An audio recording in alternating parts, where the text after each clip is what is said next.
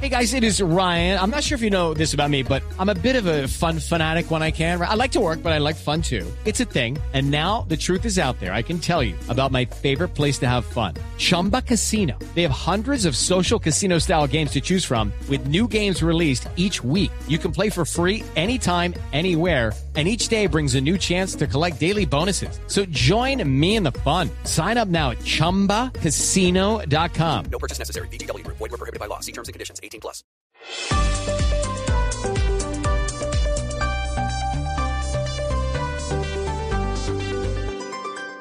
Seguimos conectados en Mañanas Blue.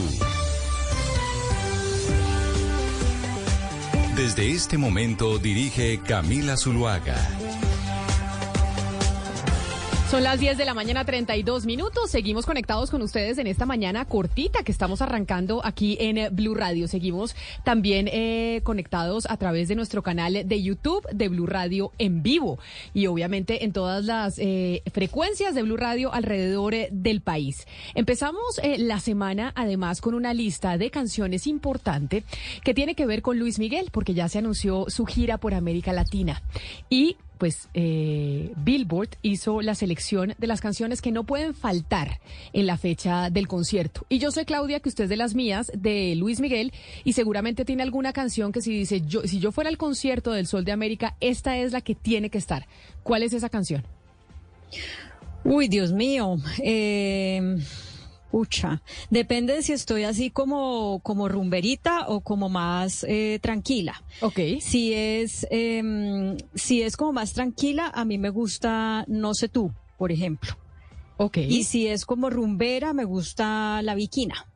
Bueno, le voy a preguntar. Entonces, sí. No sé tú y la Viquina. Usted, Ana Cristina, ¿usted es de Luis Miguel? Sí, yo creo que acá muchas en la mesa de trabajo somos del sur de América y Luis Miguel logra pues conquistar a mujeres y a hombres. ¿Usted cuál, qué canción no le podría faltar?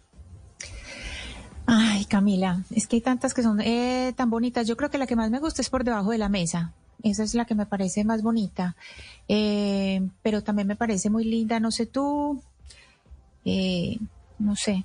Es que sobre todo las que son como, y no son de él, sino que son eh, pues de romance, de los discos de romance creo que son... Romance son, pues, 1 y Romance 2. Romance 1 y 2. Pues por debajo de la mesa las- está dentro de esa lista que hizo Billboard de las canciones que no pueden faltar en los Es que es conciertos divina. eh, Esa de, canción es preciosa. de Luis Miguel. Pero hay una que a mí me encanta y Billboard la pone como de número uno de las canciones que no pueden faltar del Sol de América en ese concierto y en esa gira que arranca el 3 de agosto por América Latina con 43 fechas y arranca en Buenos Aires, Argentina. Y esta canción de Luis Miguel, La Incondicional, según Billboard, es de esas canciones que no, que no puede faltar en su repertorio.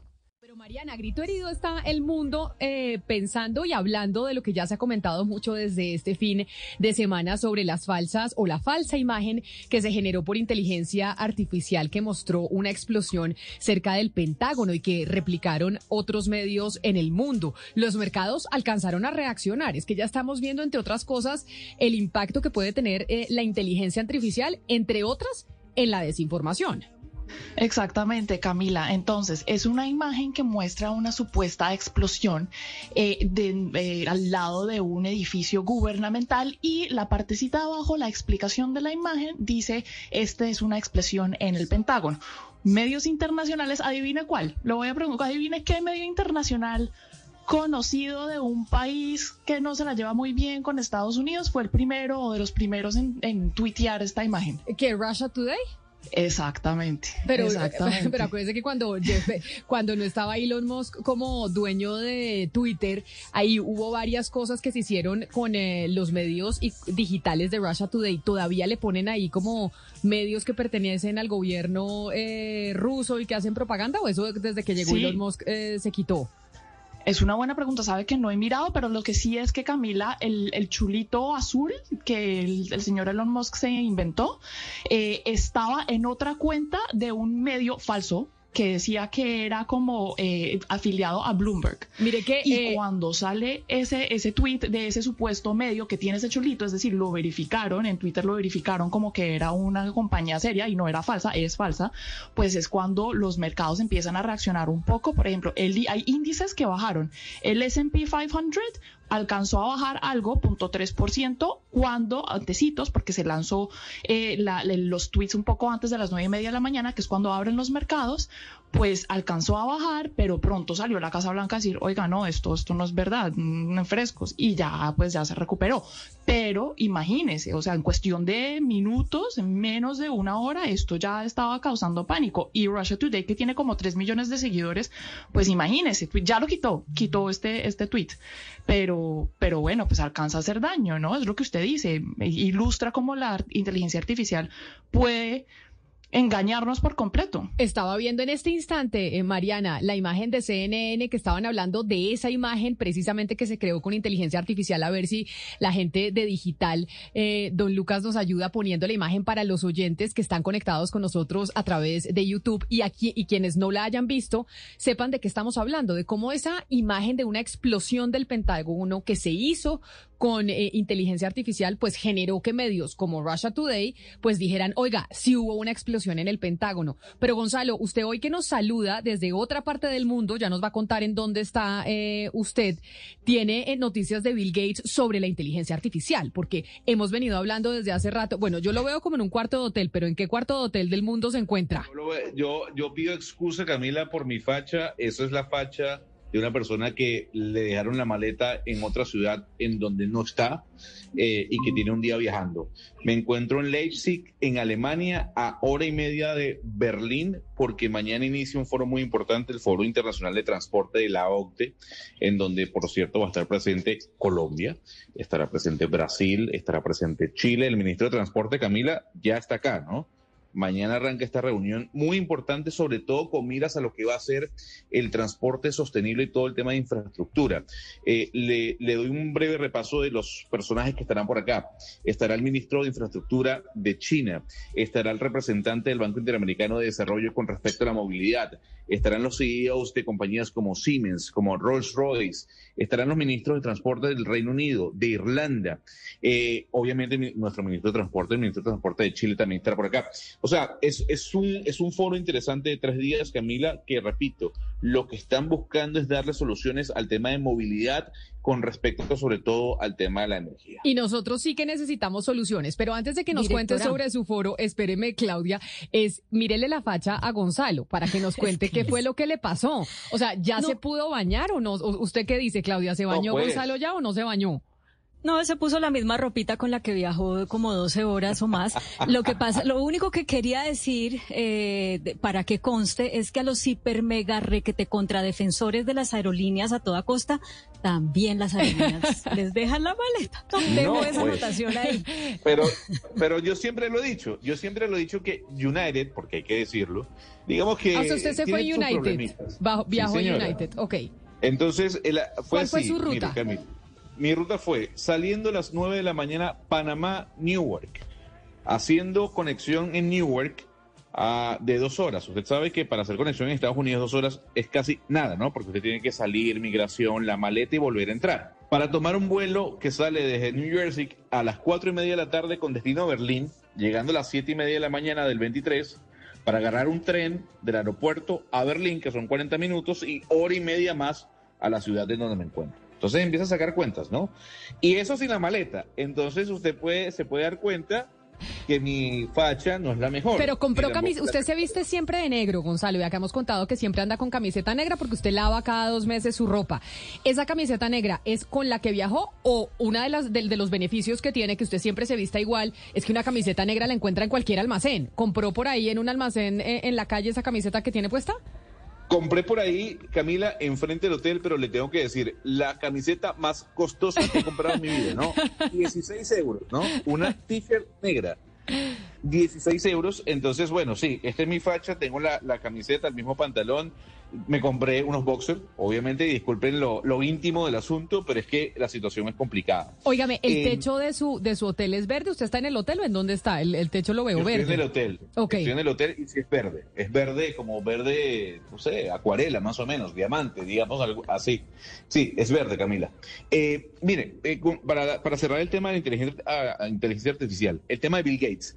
Habló y dijo algo muy interesante y tiene que ver con el futuro de los buscadores de Internet, buscadores como por ejemplo Google o en este caso Yahoo, que algunas personas como yo utilizamos. Lo que dijo Bill Gates es que la inteligencia artificial va a cambiar eh, el Internet, nunca más va a volver a ser igual. O sea, usted ya no va a buscar información en Google, usted no va a buscar ya información en Yahoo, usted va a utilizar las aplicaciones que están desarrollando estas compañías. Por ejemplo, el BART, que es la nueva herramienta de, inteligencia artificial que ha desarrollado Google o Microsoft con Bing.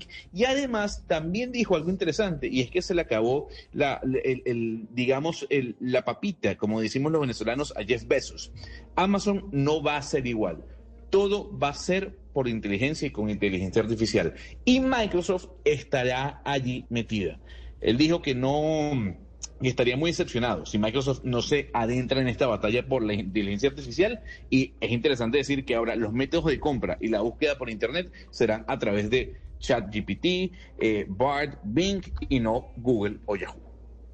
Oiga, Gonzalo, pero mientras evoluciona todo con la inteligencia artificial, estoy leyendo aquí unos expertos que dicen que hay maneras de saber si la imagen que usted está viendo es generada por un robot o no. En el específico caso, Camila, de la imagen del supuesto incendio en el Pentágono o explosión en el Pentágono, parece que eh, había como una reja por detrás que cuando eh, pegaba con el pasto, pues como que estaba como borroso. Es un detalle que uno pues no, no, no, se pone a escudriñar, pero ese es el tipo de detallitos que uno debe ver cuando está viendo unas imágenes como estas, ¿no? Para saber si son verdad y, estas imágenes que se vuelven virales en medios como Twitter. Entonces, en ese específico caso, cuando e, esa reja tenía como unas imperfecciones y eh, era como borrosa al momento en el que pegaba con el pasto, aparentemente. Entonces, bueno, ahí, ahí tiene un tip.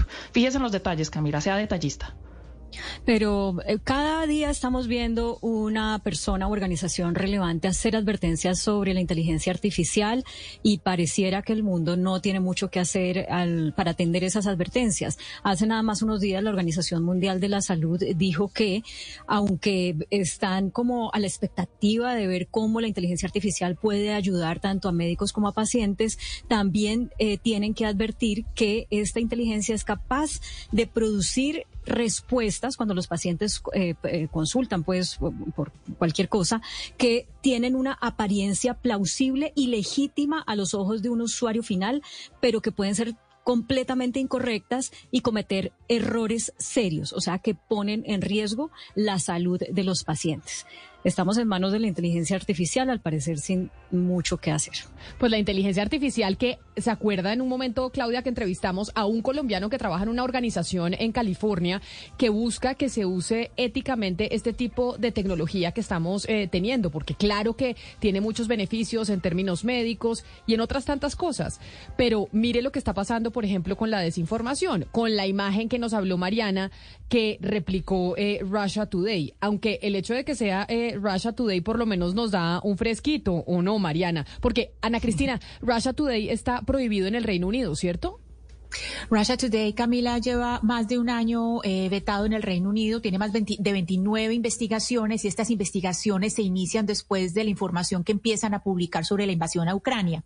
Entonces, eh, si usted está en, cualquier, en cualquiera de los países de, Gran Bretaña, sea Gales, Inglaterra, Escocia o Irlanda del Norte, y trata de ver los contenidos de Russia Today, no puede. Por eso. Entonces, ¿fue solo Russia Today o hubo otros medios, Mariana, que también eh, replicaron esa foto de la que estamos hablando de la explosión en el Pentágono? Hubo, eh, Camila, hubo, Russia Today fue el principal, los medios, los supuestos medios que la replicaron eran medios que decían ser medios, pero no son medios, es decir, eran medios falsos.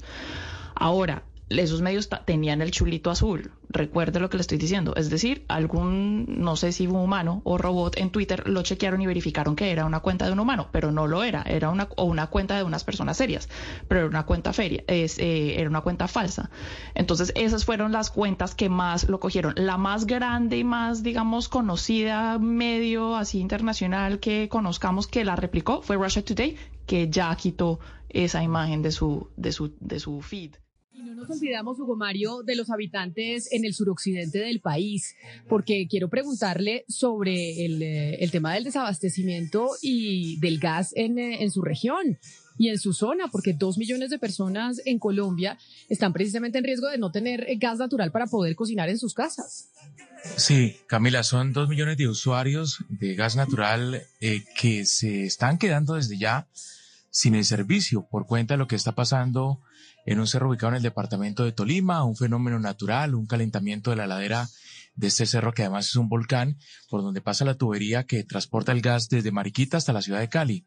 Se ha cerrado entonces el transporte del gas natural y en consecuencia son eh, muchísimos los hogares que en el valle, en el norte del Cauca y en el eje cafetero se han quedado sin el servicio. Estamos hablando de usuarios del sector residencial, industrias, comercios y las estaciones de, de, de servicio. Más de 76 estaciones de servicio en el departamento del Valle del Cauca que no cuentan con gas natural vehicular. En consecuencia, algunos taxis, la mayoría de ellos que trabajan con, con este combustible, pues no han podido abastecerse en las últimas horas. Y esto es grave, Camila, porque obviamente hay un impacto económico para la, la, la, las, las, los hogares, pero también para las industrias y el comercio que dependen de este medio de combustión, del gas natural, en, en, en, el, en el departamento del Valle, en esta región de Colombia. Y no se ha podido explicar específicamente qué es lo que está pasando en eh, el eh, volcán en el sector de Cerro Blau, en el departamento del Tolima, que como usted menciona, tiene a dos millones de personas afectadas con el servicio de gas natural, afecta la movilidad, afecta las casas. Y hay un eh, profesor que se llama Guillermo Rein. Es eh, doctorado de la Universidad de Berkeley, pero está enseñando precisamente en el Reino Unido ciencias del fuego en el Imperial College de London desde, desde el 2012. Y es experto en esto, en esto que está pasando. ¿Qué es lo que está sucediendo con la tierra en esa zona del departamento del Tolima que hace que toque cerrar eh, el, eh, el tránsito de gas hacia el suroccidente del país, afectando a, departamentos como el Valle del Cauca, donde está Hugo Mario, a Caldas, a Tolima, a Risaralda, a Quindío y al Cauca. Por eso eh, me place saludarlo, agradeciéndole enormemente que se conecte con nosotros hasta ahora, profesor eh, Rein. Buenos días para nosotros, buenas tardes para usted en Londres y bienvenido a Mañanas Blue. Hola, buenas tardes Camila. Encantado de, de, estar con vosotros. Un saludo a todo Colombia. Bueno, ayúdenos a entender qué es lo que está pasando porque casi que estamos eh, sin saber específicamente por qué es que se está ahí calentando eh, la tierra si ya nos han dicho los servicios geológicos que no es que haya actividad volcánica y esto pues genera que no se pueda hacer el tránsito de, del gas como usted ya escuchó a mi compañero Hugo Mario Palomar en el sur del país. ¿Por qué pasa esto y es peligroso o no es peligroso? Sí, eh, desafortunadamente por ahora no he estado allí, no he tenido la, suerte de estar allí, pero he estado leyendo los informes, las informaciones y los documentos e imágenes que se han eh, compartido. Y lo que parece eh, con bastante probabilidad es que se trate de un incendio de combustión latente. Eh, estos son incendios que no tienen llama, y que lo que se quema es el suelo en sí. El suelo, hay suelos que son inflamables, que pueden quemarse, como puede ser la turba, o, suelos que tienen un alto contenido en carbono. Puede ser incluso que haya una veta de carbón o haya algún tipo de combustible en el suelo. Y el, y el, y el suelo en sí se oxida, se libera eh, energía en la reacción química y, crea combustión latente, estos tipos de incendios. Estos incendios son muy, muy difíciles de extinguir. Son incluso más difíciles de extinguir que los incendios con llama. Eso es la mala noticia. Y se propagan muy despacito, estamos hablando de centímetros a la semana, pero al parecer lo que están diciendo es que el frente activo actual está muy cerca del gasoducto. Y entonces imagino que las autoridades, eh, siendo cautas, han, han decidido desgraciadamente cortar el suministro del gasoducto por motivos de seguridad. Sí, así es, eh, profesor Rein. Usted dice que esta es la tercera vez que observaron algo parecido, que la primera vez fue en Australia en 1829, la segunda vez en Mali en 2003 y ahora esto. ¿Cuál es la conexión? ¿Cómo podemos conectar esos tres lugares y que esté ocurriendo lo mismo? No, efectivamente. Bueno, los incendios de combustión latente ocurren muy a menudo a nivel global, ocurren todos los años en todos los continentes. Uh, y son los incendios más grandes que existen porque son muy difíciles de apagar. Los tres casos eh, que se han referido, el de Australia, Mali y ahora Colombia, son específicos, son ejemplos específicos de incendios de combustión latente que se pensaron que estaban relacionados con actividad volcánica. Y luego, una vez que ha sido investigado, se han dado cuenta de que no es actividad volcánica, sino que es un, un, incendio de combustión latente. Entonces, Colombia es el tercer caso en el que los científicos no, en un principio no sabían lo que estaba pasando, pero se dieron cuenta de que no era actividad volcánica. Eso es lo que se sabe ahora. No es, eh, no es lava, no, no es un, una emisión de calor de, del subsuelo, sino es una reacción química que libera energía. Pero esos incendios eh, de combustión latente que estamos aprendiendo, yo la verdad no tenía ni idea que esto existía porque sabemos pues de los incendios con llama, no de los incendios de, de la tierra que se calienta. ¿Obedece, profesor Rein, o podría obedecer como los otros incendios forestales y demás al cambio climático y al calentamiento global o no tiene relación una cosa con la otra? Los incendios de combustión latente que ocurren, como he dicho antes, en todos los continentes eh, a nivel global, sí que ocurren con mayor frecuencia por motivos del calentamiento global. Es muy difícil saber qué incendio ha sido provocado por el, calentamiento global, pero a nivel genérico lo que vemos es que a medida que hay más calentamiento global, hay más incendios de combustión latente. Y sí, eso es cierto. Eh, eh, profesor, ¿y tendría también alguna relación con la proximidad del fenómeno del niño? Aquí en Colombia, pues estamos a la expectativa de que oficialmente comience y sabemos que, que de junio difícilmente vamos a pasar. En, y, y, y, se prevé que sea, pues, eh, de unas temperaturas muy altas. No sabemos cuánto va a durar. ¿Habría relación con esto también? Eh, sí, estadísticamente cualquier fenómeno climatológico que seca el suelo, y el niño es uno de ellos, también la niña, afectan ese tipo de, de, fuegos. Eh, todavía estoy a la espera de que me informen las autoridades y otros eh, expertos en qué es el combustible que se está quemando en Cerro Bravo, porque no está claro qué es lo que se está quemando. Es el suelo, pero no sabemos qué tipo de suelo es. Eh, pero lo que sabemos que es que este tipo de suelos se queman muchísimo más si están secos y efectivamente el fenómeno del niño puede secar más aún el suelo.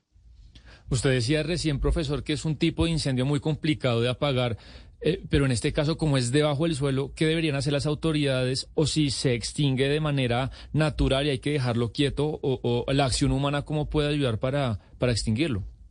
Se, se, pueden hacer muchas cosas, todas ellas son complicadas. Eh, lo peor es no hacer nada. Entonces, evidentemente tienen que hacer algo, pero lo primero que tienen que hacer las autoridades, que ya lo están haciendo, es seguir el incendio de cerca con cámaras infrarrojas, midiendo gases, haciendo mapas, detectando dónde están los puntos calientes, porque el fuego se va a mover despacito, pero se va a mover y es importante saber dónde está y cómo es de grande en todo momento. Si en algún momento las autoridades deciden intentar apagarlo o apagar ciertas partes del fuego, se puede hacer, se puede hacer con agua, aunque se requiere muchísima agua. Estamos hablando de billones de, litros de agua, no millones, sino billones de litros de agua pero quizá hay alguna parte del fuego, quizá la que esté más cerca del gasoducto, que le preocupe más a las autoridades y entonces lo que pueden hacer es apagar esa parte, no, no apagarlo todo, pero apagar la parte que les preocupa más. Eh, también se le pueden cerrar los, las entradas de oxígeno para que se desarrolle más despacito, se puede compactar el suelo, se puede excavar, se pueden crear zanjas en las que se quita el combustible para que el fuego no cruce por, por la zanja. Pero si no se hace nada, eh, el incendio puede ser que tenga combustible durante meses y, meses de, continuar. O sea, que no hacer nada sería lo peor. Sí. Eh, profesor, ¿y qué, qué, riesgo representa para la comunidad que está cerca un incendio de este tipo? Y se lo comento porque el incendio prácticamente sucede al borde de una importante carretera, la vía Manizales-Bogotá. Sí, pues el, calor que genera el incendio probablemente afecte la carretera y puede ser que la deforme y puede crear desprendimientos también de, de, del suelo. El, para la, la, comunidad que haya cercana, el problema serían las emisiones. Las emisiones de humo, el humo de la combustión latente siempre es un humo muy eh, tóxico, más tóxico incluso que el humo de las llamas. Y se produce despacito, no se producen en grandes penachos, sino despacito, pero las autoridades deberían estar atentas a dónde va el viento y a dónde va el humo y dónde se acumula para asegurarse de que a largo plazo las comunidades cercanas no están afectadas negativamente. Profesor Rein, usted ha dicho públicamente en redes sociales, por ejemplo en Twitter, que adora Colombia. Y yo quiero saber por qué es esa fascinación, si es por esa juventud de la, de la cordillera de los Andes, ¿qué hay que es tan atractivo para su campo de estudio en Colombia? No, el- mi adoración de Colombia es personal. Es eh, mis amigos que conocí en Estados Unidos que son de Colombia y el español, el español de Colombia es precioso. Entonces me gusta mucho. Y no he visitado Colombia, entonces quiero visitar Colombia. Bueno, pues- Cartagena de Indias, Bogotá. Pues ojalá lo inviten, profesor Rein, ya que usted es experto en esto de ciencias del fuego, a ver si nos ayuda, a ver qué podemos hacer, cómo se apaga un incendio de combustión latente. ¿Usted sabía, Sebastián, que No, me- existían los me- incendios me- de combustión me latente? hoy que podía haber incendios debajo de la tierra, me acabo de enterar. No, no tenía ni... O sea, si uno toca eso, pues se le quema la mano, obviamente, porque es, es la tierra que está absolutamente hirviendo. Sí, leí, no sé si el profesor también leí, eh, leyó eso, que se están registrando temperaturas de 700 grados. Qué locura. Sí. Y precisamente... No, efectivamente, si, si puedo decir algo, 700 grados en un fuego de combustión latente es una temperatura muy alta. Eh, normalmente la temperatura más alta en un fuego de combustión latente es alrededor de los 700 grados centígrados. El hecho de que se mida 700 en la parte de fuera significa que es un fuego muy intenso. Y yo he visto ya imágenes y lo que se ven es se ven las rocas del interior del suelo incandescentes. Esas son temperaturas ya de 1000 grados. Eso es un, un fuego muy intenso. Ah, de hecho, eh, estaré atento a la información que se comparta porque este incendio es más intenso de lo normal en ese sentido.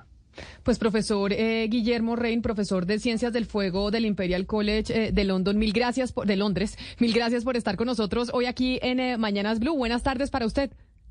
Un placer. Gracias. Un saludo muy especial. Y con esta información que tenemos, que ya sabemos eh, lo que está pasando y es la razón por la cual hay afectación en el suministro de gas, porque imagínese pasar el gas eh, por ahí cuando tenemos eh, semejante eh, incendio. La pregunta es, ¿qué se va a hacer? ¿Qué vamos a hacer? ¿Qué va a pasar con el suministro de gas? ¿Se tiene algún tipo eh, de noción de cuál podría llegar a ser, a ser la solución? Luz Estela Murgas es la presidenta de Naturgas y está precisamente con nosotros aquí también conectada a través de nuestro canal eh, de YouTube eh, en eh, Blue Radio en vivo. Doctora Murgas, bienvenida y mil gracias por acompañarnos.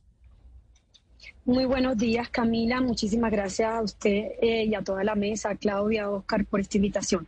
Y mil gracias también, Camila, tengo que decirle por traer tanto el conocimiento como las buenas prácticas de expertos internacionales que yo creo que son fundamentales en este momento para determinar la causa, el diagnóstico y las posibles soluciones para enfriar ese foco en el Cerro Bravo que han registrado temperaturas altas en los últimos días. Es que mire lo que me está diciendo un oyente, doctora Murgas, en el 301-764-4108. Camila, nadie nos había explicado también lo que es un incendio de combustión latente como el profesor Rein que acabamos de escuchar. Ya entendemos lo que está pasando en esa zona del país. Y ahí entonces la pregunta porque el problema es mayor. ¿Qué se está pensando hacer para el suministro eh, de gas natural en el suroccidente colombiano, doctora Murgas, con esto que acabamos de escuchar, que es un fenómeno eh, natural, pues complejo y que poco conocíamos? Así es, Camila. Yo creo que además parte de lo que dijo el profesor importante es cuáles son las soluciones para poder eh, evitar tanto la propagación como aprovechar y lograr el enfriamiento de la zona. Porque si determinamos eso, Camila, podemos inclusive operar nuevamente la infraestructura. La infraestructura está a 1.5 metros en superficie y 1.8 metros de profundidad de la zona donde se han presentado temperaturas cercanas a los 700 eh, grados centígrados. Pero la infraestructura está en perfectas condiciones, no tiene fuga de gas, tampoco está recalentada. Sin embargo, eh, por supuesto, para asegurar la integridad física de las personas y la misma infraestructura, se tomó la decisión de declarar la fuerza mayor el sábado anterior. ¿Qué eh, consecuencias tuvo la declaratoria de fuerza mayor? Se cerró el paso del, gas natural y los industriales y estaciones de servicio de los seis departamentos afectados fue eh, interrumpido el suministro de gas natural. Eh, quedó un gas natural empaquetado en el resto del tubo y con ese gas hemos tratado de suplir la necesidad de la demanda esencial. Pero poco a poco el gas natural se ha ido agotando y por supuesto ya hay municipios que entran en racionamiento en el sector residencial y comercial principalmente. ¿Qué estamos haciendo? Que eso es importante y yo creo que lo que le interesa a la opinión pública. Primero hay que resaltar que aquí hay un trabajo articulado con el gobierno nacional. Camila, desde el sábado en la medianoche hemos realizado eh, constantemente consejos nacionales de operación en los que participa la unidad de riesgo eh, nacional y también de las gobernaciones correspondientes, el Ministerio de Minas y Energía, el Servicio Geológico, que es fundamental por lo que acaba de señalar el profesor, y por supuesto TGI, que es la empresa eh, que es dueña y operadora del transporte por gasoducto, y la empresa distribuidora de los seis departamentos. ¿Qué seis departamentos? Risaralda, Quindío, Cálgadas, Valle del Cauca, Cauca y Nariño. Decidimos eh, de común acuerdo, una vez presentadas las alternativas para el suministro de gas por parte de TGI, realizarle un bypass al transporte en la zona del calentamiento. Hasta ahora el Servicio Geológico ha señalado que si bien el calentamiento no es de origen volcánico, está focalizado y todavía no se ha propagado. Así que el bypass lo que hace es en dos puntos distintos del gasoducto, muy fuera del alcance del calentamiento, se hace una conexión de dos tuberías y dos líneas de tuberías eh, que en, en, el transcurso de nueve días pueden ser instaladas para transportar gas natural al suroccidente del país y restablecer la prestación del servicio. Presidenta eh, de Naturgas, Luz Estela Murgas, usted está hablando de la contingencia para el abastecimiento de gas. La otra contingencia, pues, es eh, las personas que vayan a estar ahí haciendo estos trabajos que usted acaba de describir. ¿Qué tanto tienen, eh, digamos, el conocimiento y la capacidad para hacerlo, entendiendo, pues, que esto es un fenómeno nuevo para nosotros en Colombia? No sabemos si estas redes de suministro se construyeron sabiendo que eso podía pasar en esa zona o no, y si aquí hay la suficiente cantidad de personas expertas con el nivel que se requiere para poder manejar esta situación, que yo le digo después de oír al profesor que nos explicó muy bien, pero yo quedé absolutamente aterrada. Me parece pues que el riesgo para la gente es enorme. ¿Tenemos quien pueda hacer esto bien o toca traer gente de afuera que sepa, pues que tenga mayor conocimiento? Claudia, yo considero que nunca sobra la experticia y las buenas prácticas a nivel internacional. Haber escuchado hoy al profesor lo que nos deja es que debemos de activar todas las ayudas posibles. La unidad de gestión de riesgo nacional está liderando a partir eh, del fin de semana el tema junto con eh, los expertos de las unidades de riesgo en territorio. Sin embargo, toda ayuda es bienvenida y yo creo que vale la pena inclusive, eh, tanto desde la academia como de centros de estudios especializados, poder traer la capacidad que se requiere. El Servicio Geológico Colombiano descartó en el procedimiento y la metodología de los pasos que se deben surtir, como lo explicó hace un momento el profesor, que fuera de origen volcánico. Eso es un primer gran, eh, eh, digamos, hito. Sin embargo, en la medida que nos demoremos más en determinar la causa para poder identificar las soluciones, pues lo que estamos es, por supuesto, quedando en manos eh, de una incertidumbre que no va a ayudar ni al suministro ni a la protección tanto de la carretera como de la infraestructura y la integridad de las personas. Doctora Murgas, ¿la, ¿la, única forma de transportar gas natural es a través de tubería? ¿No se puede transportar de manera comprimida en vehículos cisterna? Porque, por ejemplo, creo que a Buenaventura llega a través de esos vehículos, no hay, no hay gasoducto. Eso es una excelente pregunta a la alternativa que ya está en implementación por parte de TGI, es decir, ya se está iniciando la construcción de la tubería flexible de las dos líneas, también hemos planteado otras alternativas para evitar la interrupción del servicio.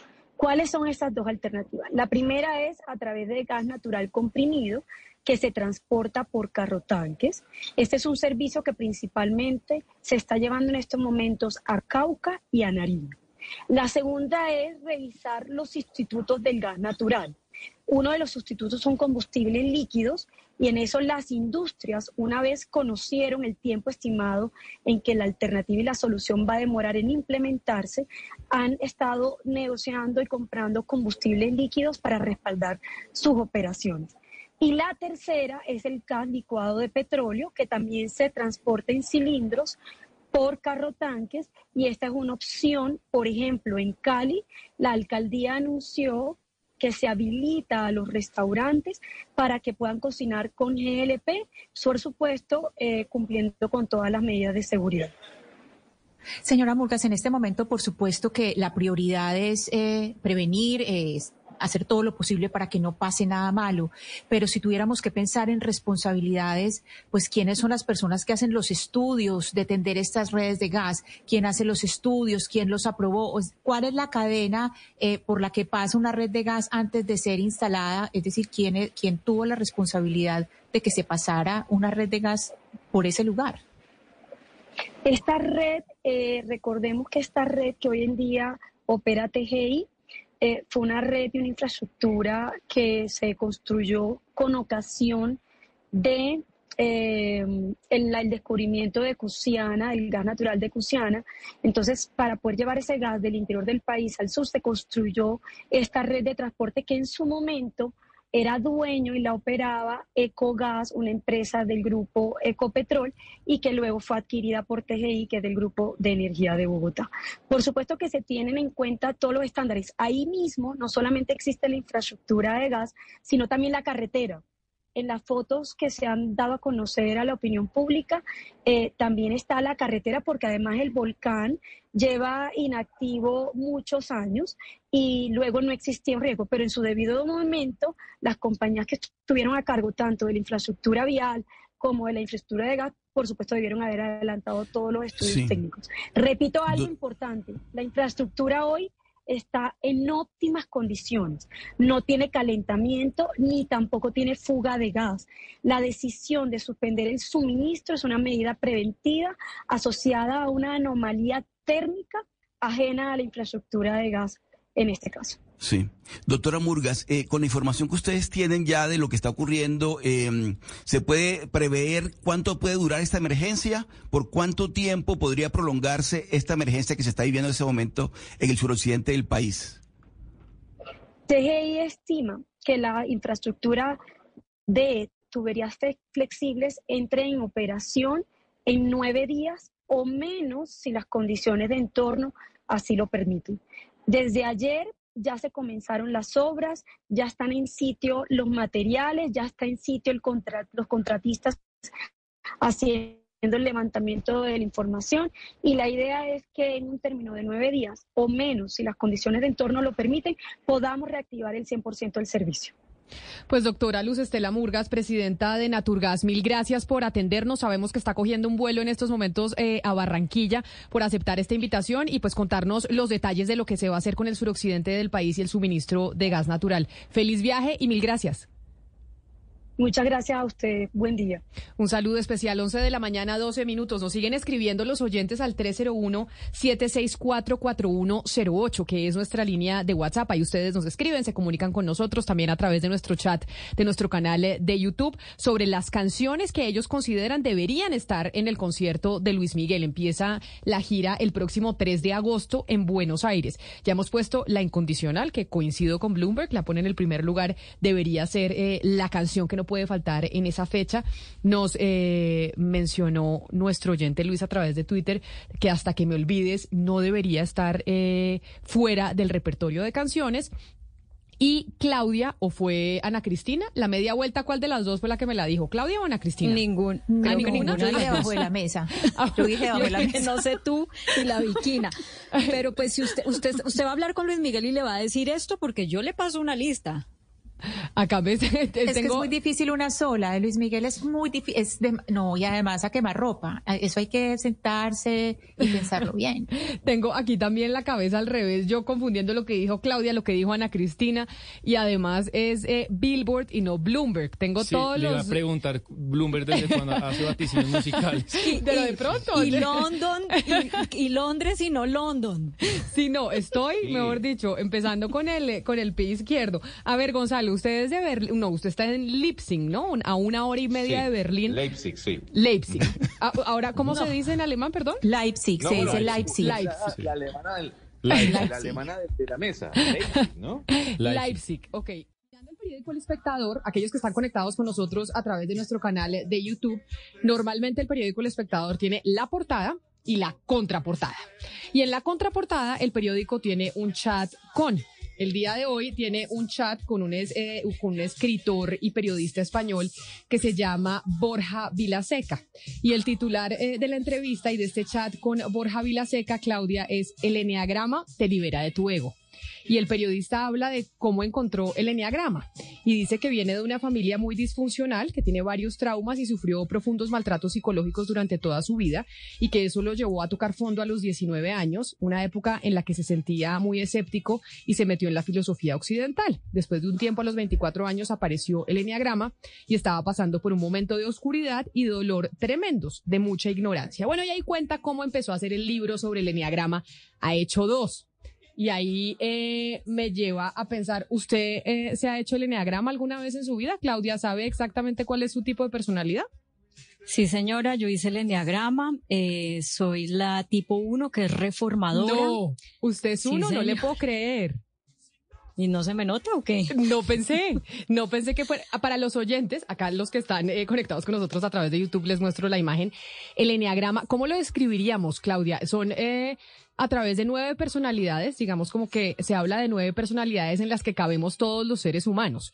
Y cada uno de los, de los seres humanos, eh, de Es un- acuerdo. Un, mapa de la personalidad. es un mapa de la ser- personalidad, ¿cierto? Sí. ¿Usted se lo hizo también? Me lo propuso un psicólogo y le dije que no. ¿Por qué? No, Ay. no, eh, en una época que no, no me provocaba, que uno está como rebelde con lo que le dice el psicólogo y uno no le cree nada y, y no le hice caso. Pero era, era en, en la adolescencia, digo, hace ok, muchos años. bueno, vale, la- yo lo- Sí, yo creo que sí. ¿Alguien más en la mesa de trabajo se ha hecho el enneagrama para saberles el, el tipo de personalidad o solo Claudia que es eh, el tipo Yo me lo hice, uno? Camila. ¿Y usted qué es, Mariana? Yo, Camila. Yo soy tipo 8. Usted es ocho. Ay, no, Yo lo que pasa es que, mire, yo hubo una época que también o sea, igual que él- desafiador.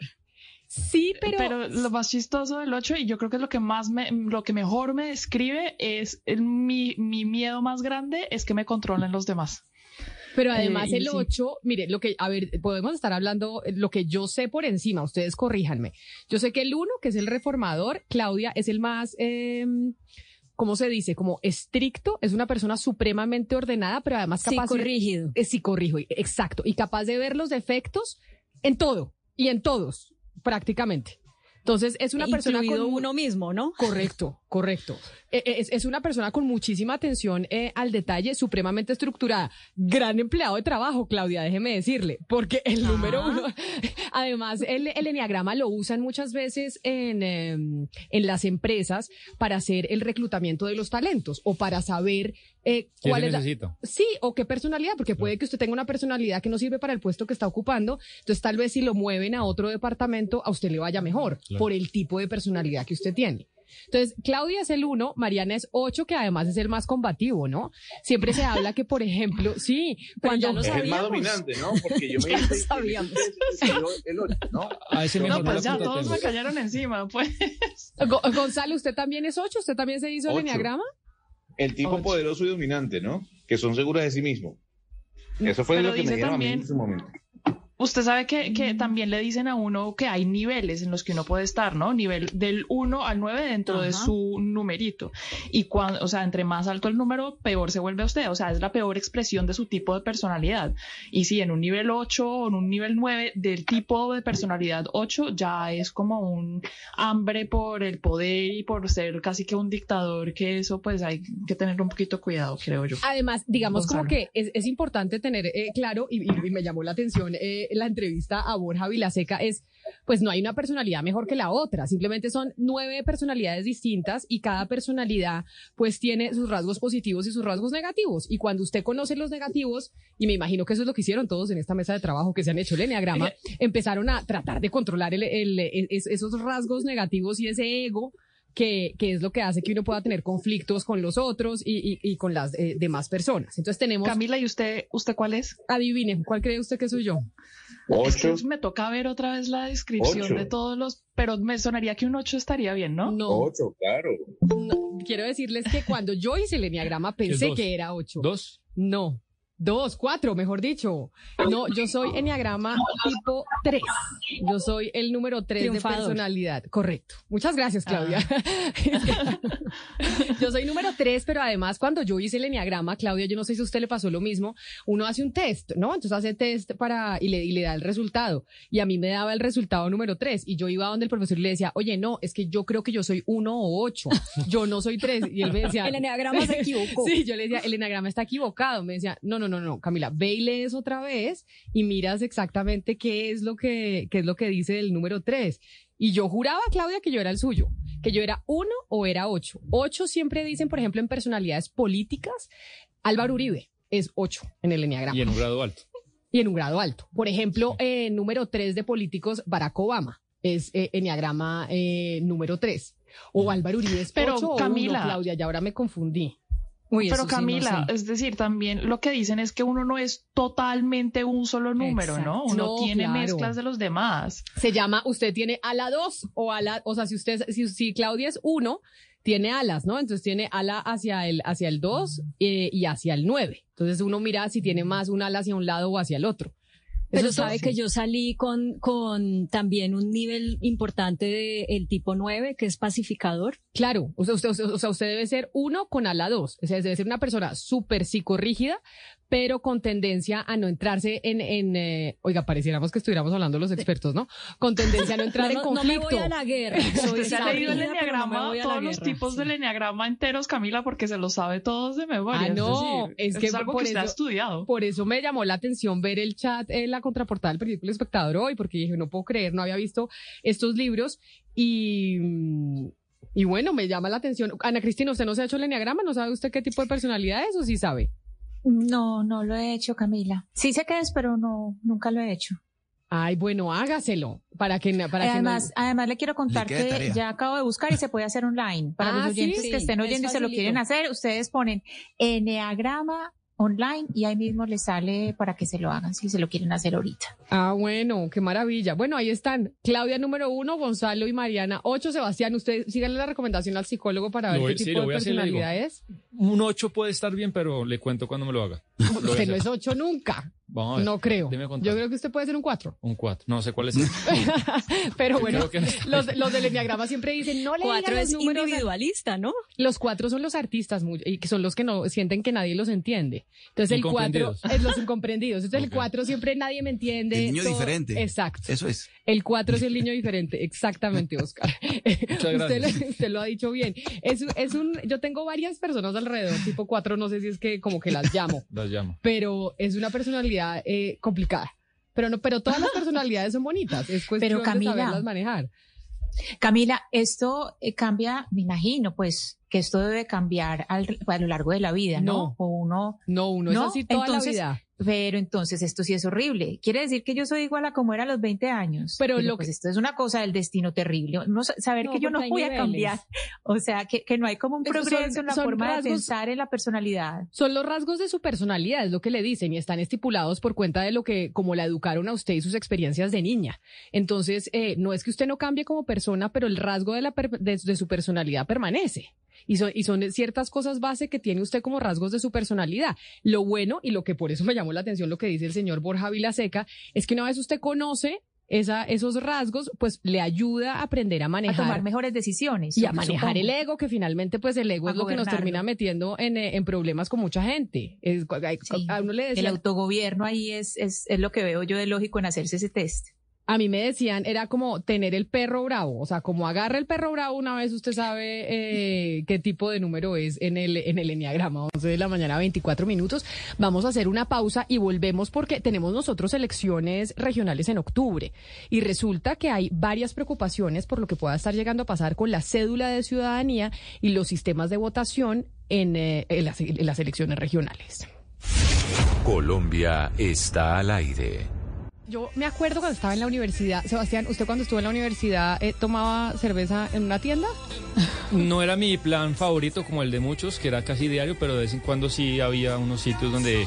Pola de sentaba. tienda es lo más Sí, colombiano que existe. sí. Es- y además es un sello de la Universidad Colombiana. Y es un sello, yo eh, en una época que trabajaba, cuando mm, trabajaba en otra empresa, abajo había una tienda que se llamaba Bilbao. Y era una tienda en donde en Bilbao terminábamos todos tomando cerveza. De, bu- de butaca y, y Pues que, la- sí. y que termina- terminaba llena la, la mesa de la cerveza. Claro, es tienda, es tienda. Y le, le hablo de esto porque la semana pasada, yo no sé si usted vio, hubo varios eh, famosos que estuvieron diciendo con orgullo, utilizando un hashtag en redes sociales que decía yo soy de tienda.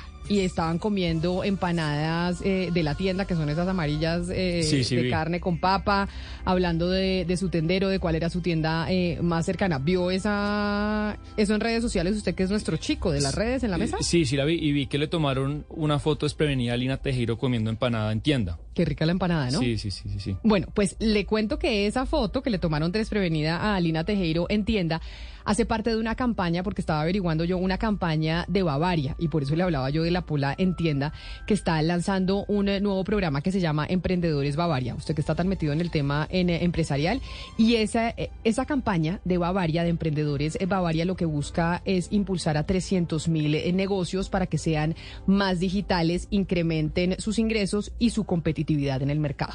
Lo que va a hacer Bavaria con esos, tenter- con esos tenderos, con los cerca a la universidad, cerca a los trabajos, donde nos comíamos, comprábamos los, compramos los paquetes de papas, las eh, gaseosas, eh, las empanadas, es que van a trabajar eh, de la mano con eh, sus aliados del canal tradicional, que son las tiendas, los minimercados, los billares y muchos otros eh, negocios, para darles qué van a hacer. Los van a entrenar y les van a dar capacitaciones digitales para que puedan entrar en esta onda del mundo No, digital en el que estamos hoy en día. Estupendo, porque uno ve esas tiendas eh, cerca a, la a las universidades Camila y yo creo que si, por ejemplo, se conectan eh, con redes de diferentes proveedores que pueden ser más baratos o incluso, no sé si le pasaba a usted que llegaba con sus amigas y no tenían cómo pagar. Y le fían, es que en la tienda fían. Y es que eso de fiar es muy colombiano, pero es lo más ineficiente que pueda haber, porque si usted no tiene cómo pagar, pues a lo mejor dice, no, no compro ese producto, lo compro mañana, pero si usted tiene métodos de pago digitales donde la transacción es muy barata, ahí se puede ampliar las transacciones y estupendo pues que estas pymes se, se metan de lleno la- en la tecnología. Le mejoraría En la, la vida tienda a lo que funciona es el cartón. El cartón. Ahí ellos tienen un cartoncito de una marca de el cigarrillos no y ellos allí van anotando toda la deuda. Y ese cartoncito al final del mes, le quiero contar que hay hasta gente con tres cartones. Eso Pero es una cosa Oscar, eso precisamente es lo que va a hacer eh, Bavaria con los tenderos, que los va a digitalizar, pues para que usted no tenga el cartón, porque si se le pierde el cartón, además digitalizándose usted sabe quién le, es mucho más fácil saber quién le debe, cuánto le debe, etcétera, Mire, etcétera. ese cartón es lo que más quieren los tenderos. Los tenderos lo que más cuidan es el cartón, porque es que ahí están, la- ahí están los deudores. La- Camila. dígame. Mire, mi, mi mamita, o sea, la mamá de mi mamá, toda la vida tuvo una tienda. Ella Usted le tenía dijo, un cartel. pero un momento, ¿cómo así que su mamita? ¿Usted le decía a su ma- a su abuela mamita? A nosotros nos enseñaron que a los eh, abuelos paternos no le decíamos abuelito y abuelita, sino mamita y papito. Entonces, pues yo no puedo decir abuelita porque me suena muy raro porque para mí ella no era la abuelita, sino la mamita. Ok, ¿pero eso es su familia o es eh, de donde usted es, Claudia? Pues yo creo que había varias familias en el Valle del Cauca que también usaban como la misma modalidad, pero mm, no me atrevería a decir pues que es todo el mundo así. El hecho es que el cuento que le quiero contar es que ella tenía una tienda y ella fiaba, eh, al final sí fiaba, pero de todas maneras tenía este letrero que decía, no fío porque acaban con lo mío, no doy porque a la quiebra voy, no presto porque al cobrar molesto, por eso no fío ni doy ni presto porque me acaban con esto. Pero lo tenemos, pero lo- por favor repita y lo tenemos que, que poner nosotros. Una camiseta que diga que, Claudia. Sí, que si la camiseta dice esto y la mandamos a hacer. Entonces, espere, voy a anotar. ¿No fío? No fío porque acaban con lo mío. Ajá. No doy porque a la quiebra voy. Un poco tacañón eso, pero bueno, así decimos. No presto porque al cobrar molesto. Por eso no fío, ni doy ni presto, porque me acaban con esto. No le puedo creer, buenísimo. Pero además, si no hay nada más harto que cobrar. Yo cuando pido Ay, prestado sí. digo, por favor, cóbreme, no le dé pena cobrarme, porque a mí de pronto se me olvida y a la gente le da vergüenza cobrarle a uno. Dirán, qué vergüenza uno estar pidiendo, eh, pidiendo plata. Les había dicho que eh, había preocupación, eh, Oscar, sobre el tema de las elecciones regionales, pero sobre todo porque el Senado aprobó que las elecciones se realicen a través de un sistema de votación electrónica. ¿Y cuál es la preocupación que hay con ese sistema de votación electrónica que aprobó el Congreso de la República? Mire, Camila, es que esta, esta, esta ley, este proyecto de ley, eh, ahí va con nadadito de perro, songo, sorongo, ya lleva dos debates de los cuatro. Ya, yo la aprobó el Senado y están pendientes los dos debates en las en la cámaras, eh, las, plena- las, las comisiones y las plenarias.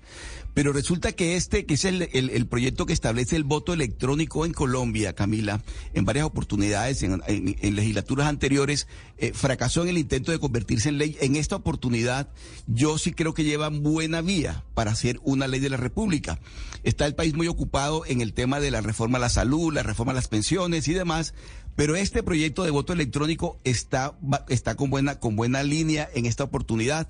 Es un proyecto que lleva el respaldo del registrador Alex Vega y que, y que lo que va a permitir en Colombia es establecer el voto electrónico. Es decir, que el famoso tarjetón, Camila, el famoso tarjetón que uno llega a la- al cubículo y marca con una X, desaparecería porque ahora todo sería electrónico. Es un, es un proyecto bastante controvertido, bastante controversial, tiene contradictores tanto en el lado del gobierno como del mismo, la, de, de la oposición, por supuesto. Yo recuerdo recientemente cuando se aprobó en Cámara, la, la, la senadora Angélica Lozano decía que el día que se estaba votando falló exactamente la votación electrónica en el Congreso para votar el voto electrónico, porque se tiene, tiene algunas, algunas deficiencias en ese sentido.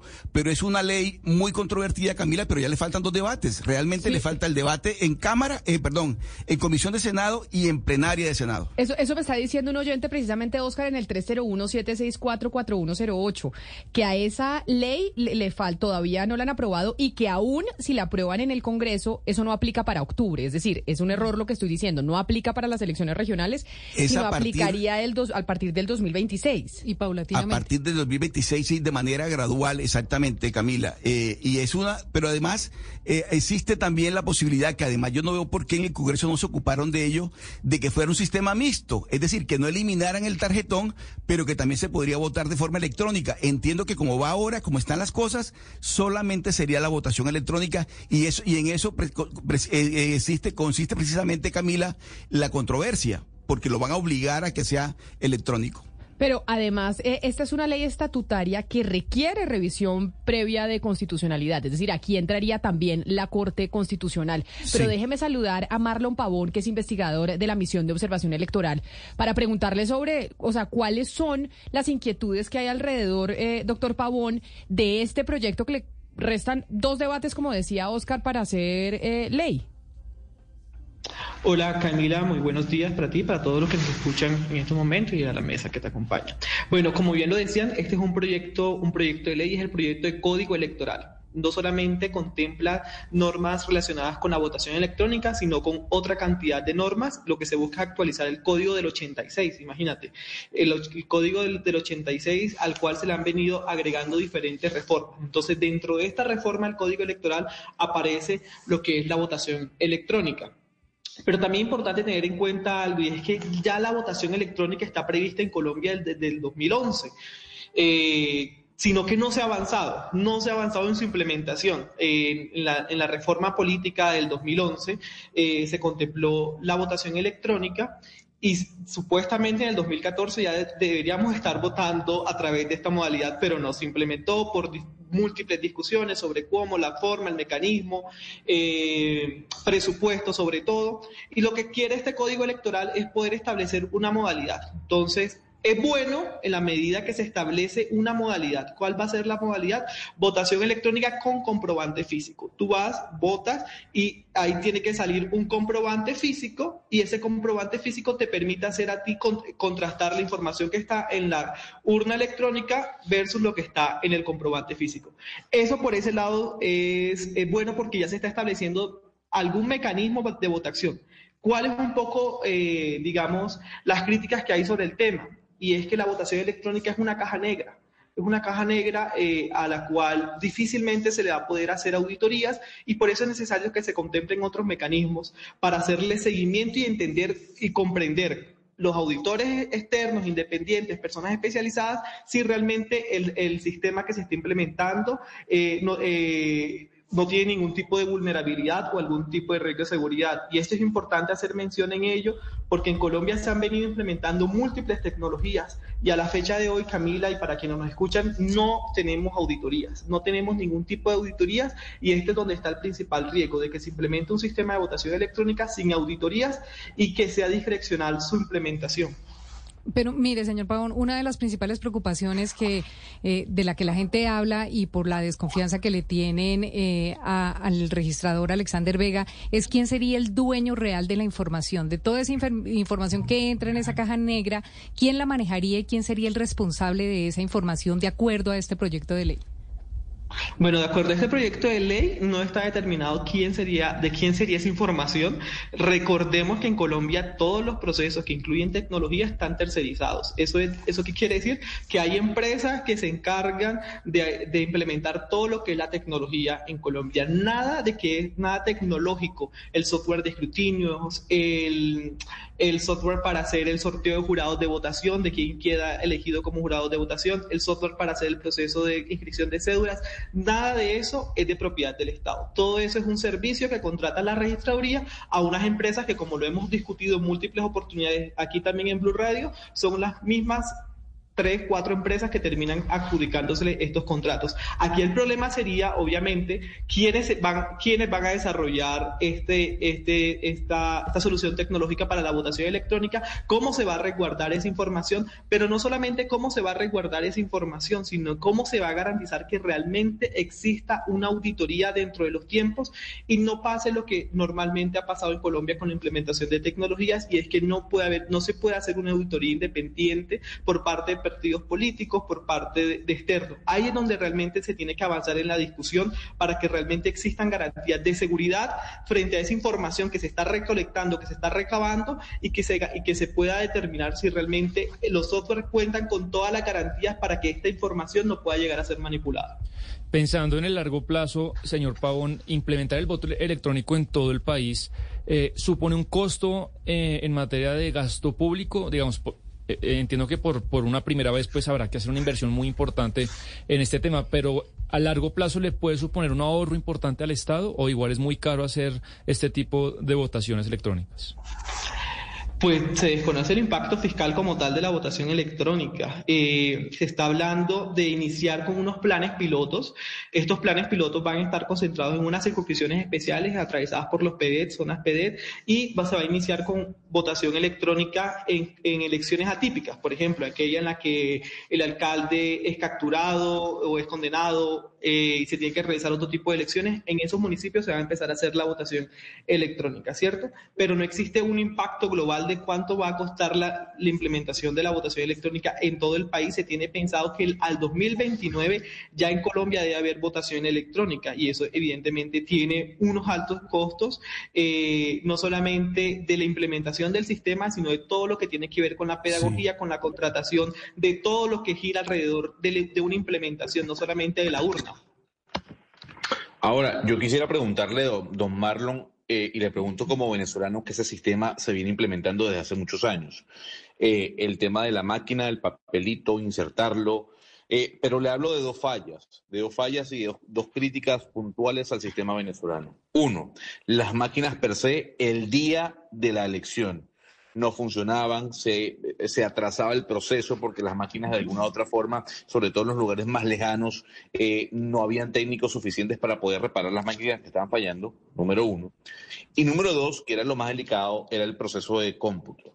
Ese lugar en donde llega toda la información y a donde solamente pasaban los magistrados eh, de la- del Consejo Nacional Electoral en Venezuela. ¿A usted le preocupa ese, ese centro de cómputo que al final es el que recaba toda esa información que llegan de las maquinitas? Porque allí, según algunos miembros de la oposición venezolana, era donde se hacía la trampa. Perfecto. Mira, eh, no hay un sistema que sea infalible. Todo sistema puede llegar a estar sujeto a algún tipo de vulnerabilidad en los diferentes países donde se ha estado implementando la votación electrónica. Quien está a favor o quien está en contra, pues tienen múltiples argumentos para ello. Eh, ¿Qué pasa aquí? Y, y retomo lo que tú dices. Aquí lo importante es que se den las garantías. Primero, para que los partidos políticos realmente puedan auditar y acompañar el proceso de implementación. Y cuando eh, me he referido muchísimas veces al tema auditoría, y es que en Colombia normalmente eh, las autoridades dicen si hay, si hay, sí hay auditoría. Y no, en Colombia no hay auditoría en ningún sistema. Hay unas auditorías externas que contrata la autoridad electoral, la registraduría, para que audite los sistemas. Pero no se conocen los resultados, los hallazgos de esas auditorías. Es algo totalmente oscuro. a ningún partido político se le ha permitido hacer una auditoría de la funcionalidad. Una cosa es ver que yo vea, que me proyecten cómo está funcionando y otra cosa es que realmente yo pueda entrar al sistema para que no se altere, para, para, para saber si no se va a alterar o, o, cuáles son las condiciones que existen de seguridad para que no se altere ese sistema. En Colombia no existe eso. Entonces, para poder prevenir eso que tú me estás mencionando, Gonzalo, ¿cierto? Para poder prevenir lo que tú me estás mencionando aquí es importante que se les den esas garantías a los partidos políticos, a las misiones de observación electoral nacionales e internacionales que le hagan ese acompañamiento. Y esto no puede ser algo que se vaya a implementar de una vez, sino que tiene que ser gradual. Y esa gradualidad implica, primero, garantías de auditoría. Segundo, garantías de acompañamiento al funcionamiento como tal en esos planes pilotos. Tercero, que realmente se puedan conocer los resultados y los hallazgos de las auditorías que contraten las mismas autoridades electorales. Cuarto, que se puedan presentar eh, comentarios frente a esos resultados y que la implementación, cuando se vaya a implementar esto, no se haga cuatro meses antes de las elecciones como normalmente pasa sí. con un sistema. Ahorita estamos, ahorita el software de escrutinios está, está por ser contratado el 31 de mayo. Estamos a, seis, a cinco meses de las elecciones y un software al cual no se le va a hacer, no se le va a poder hacer ningún tipo de auditoría. Sí. Esto no puede pasar. Esto tiene que ser mínimo un año antes de las elecciones para que realmente los, los partidos políticos y los demás actores Pero, puedan tener la total tranquilidad de hacer ese tipo de auditorías. Pero, señor Pavón, teniendo en cuenta esta limitación de la que estamos hablando, que usted está exponiendo hoy acá, eh, ¿no sería bueno, por ejemplo, que un país como Colombia, que tiene tantos, tanta, tanta ruralidad, eh, establecer por lo pronto el sistema mixto? Es decir, que se pueda seguir votando con tarjetones en lugares muy apartados y en las ciudades, en las urbes, eh, la votación electrónica. ¿Eso es posible? ¿Por qué se estableció únicamente el voto electrónico teniendo en cuenta las limitaciones que usted ha planteado también hoy en esta conversación? Eso se ha discutido, se está discutiendo que dentro de esa gradualidad, como estamos hablando que va a ser un proceso gradual, en algunos territorios puede haber votación con papeleta normal en físico, como la conocemos hoy, y votación con los sistemas tecnológicos, con la votación electrónica. Digamos que eso es algo que se está discutiendo y eso es algo que tiene que, debe quedar en el código electoral para prever lo que tú estás mencionando.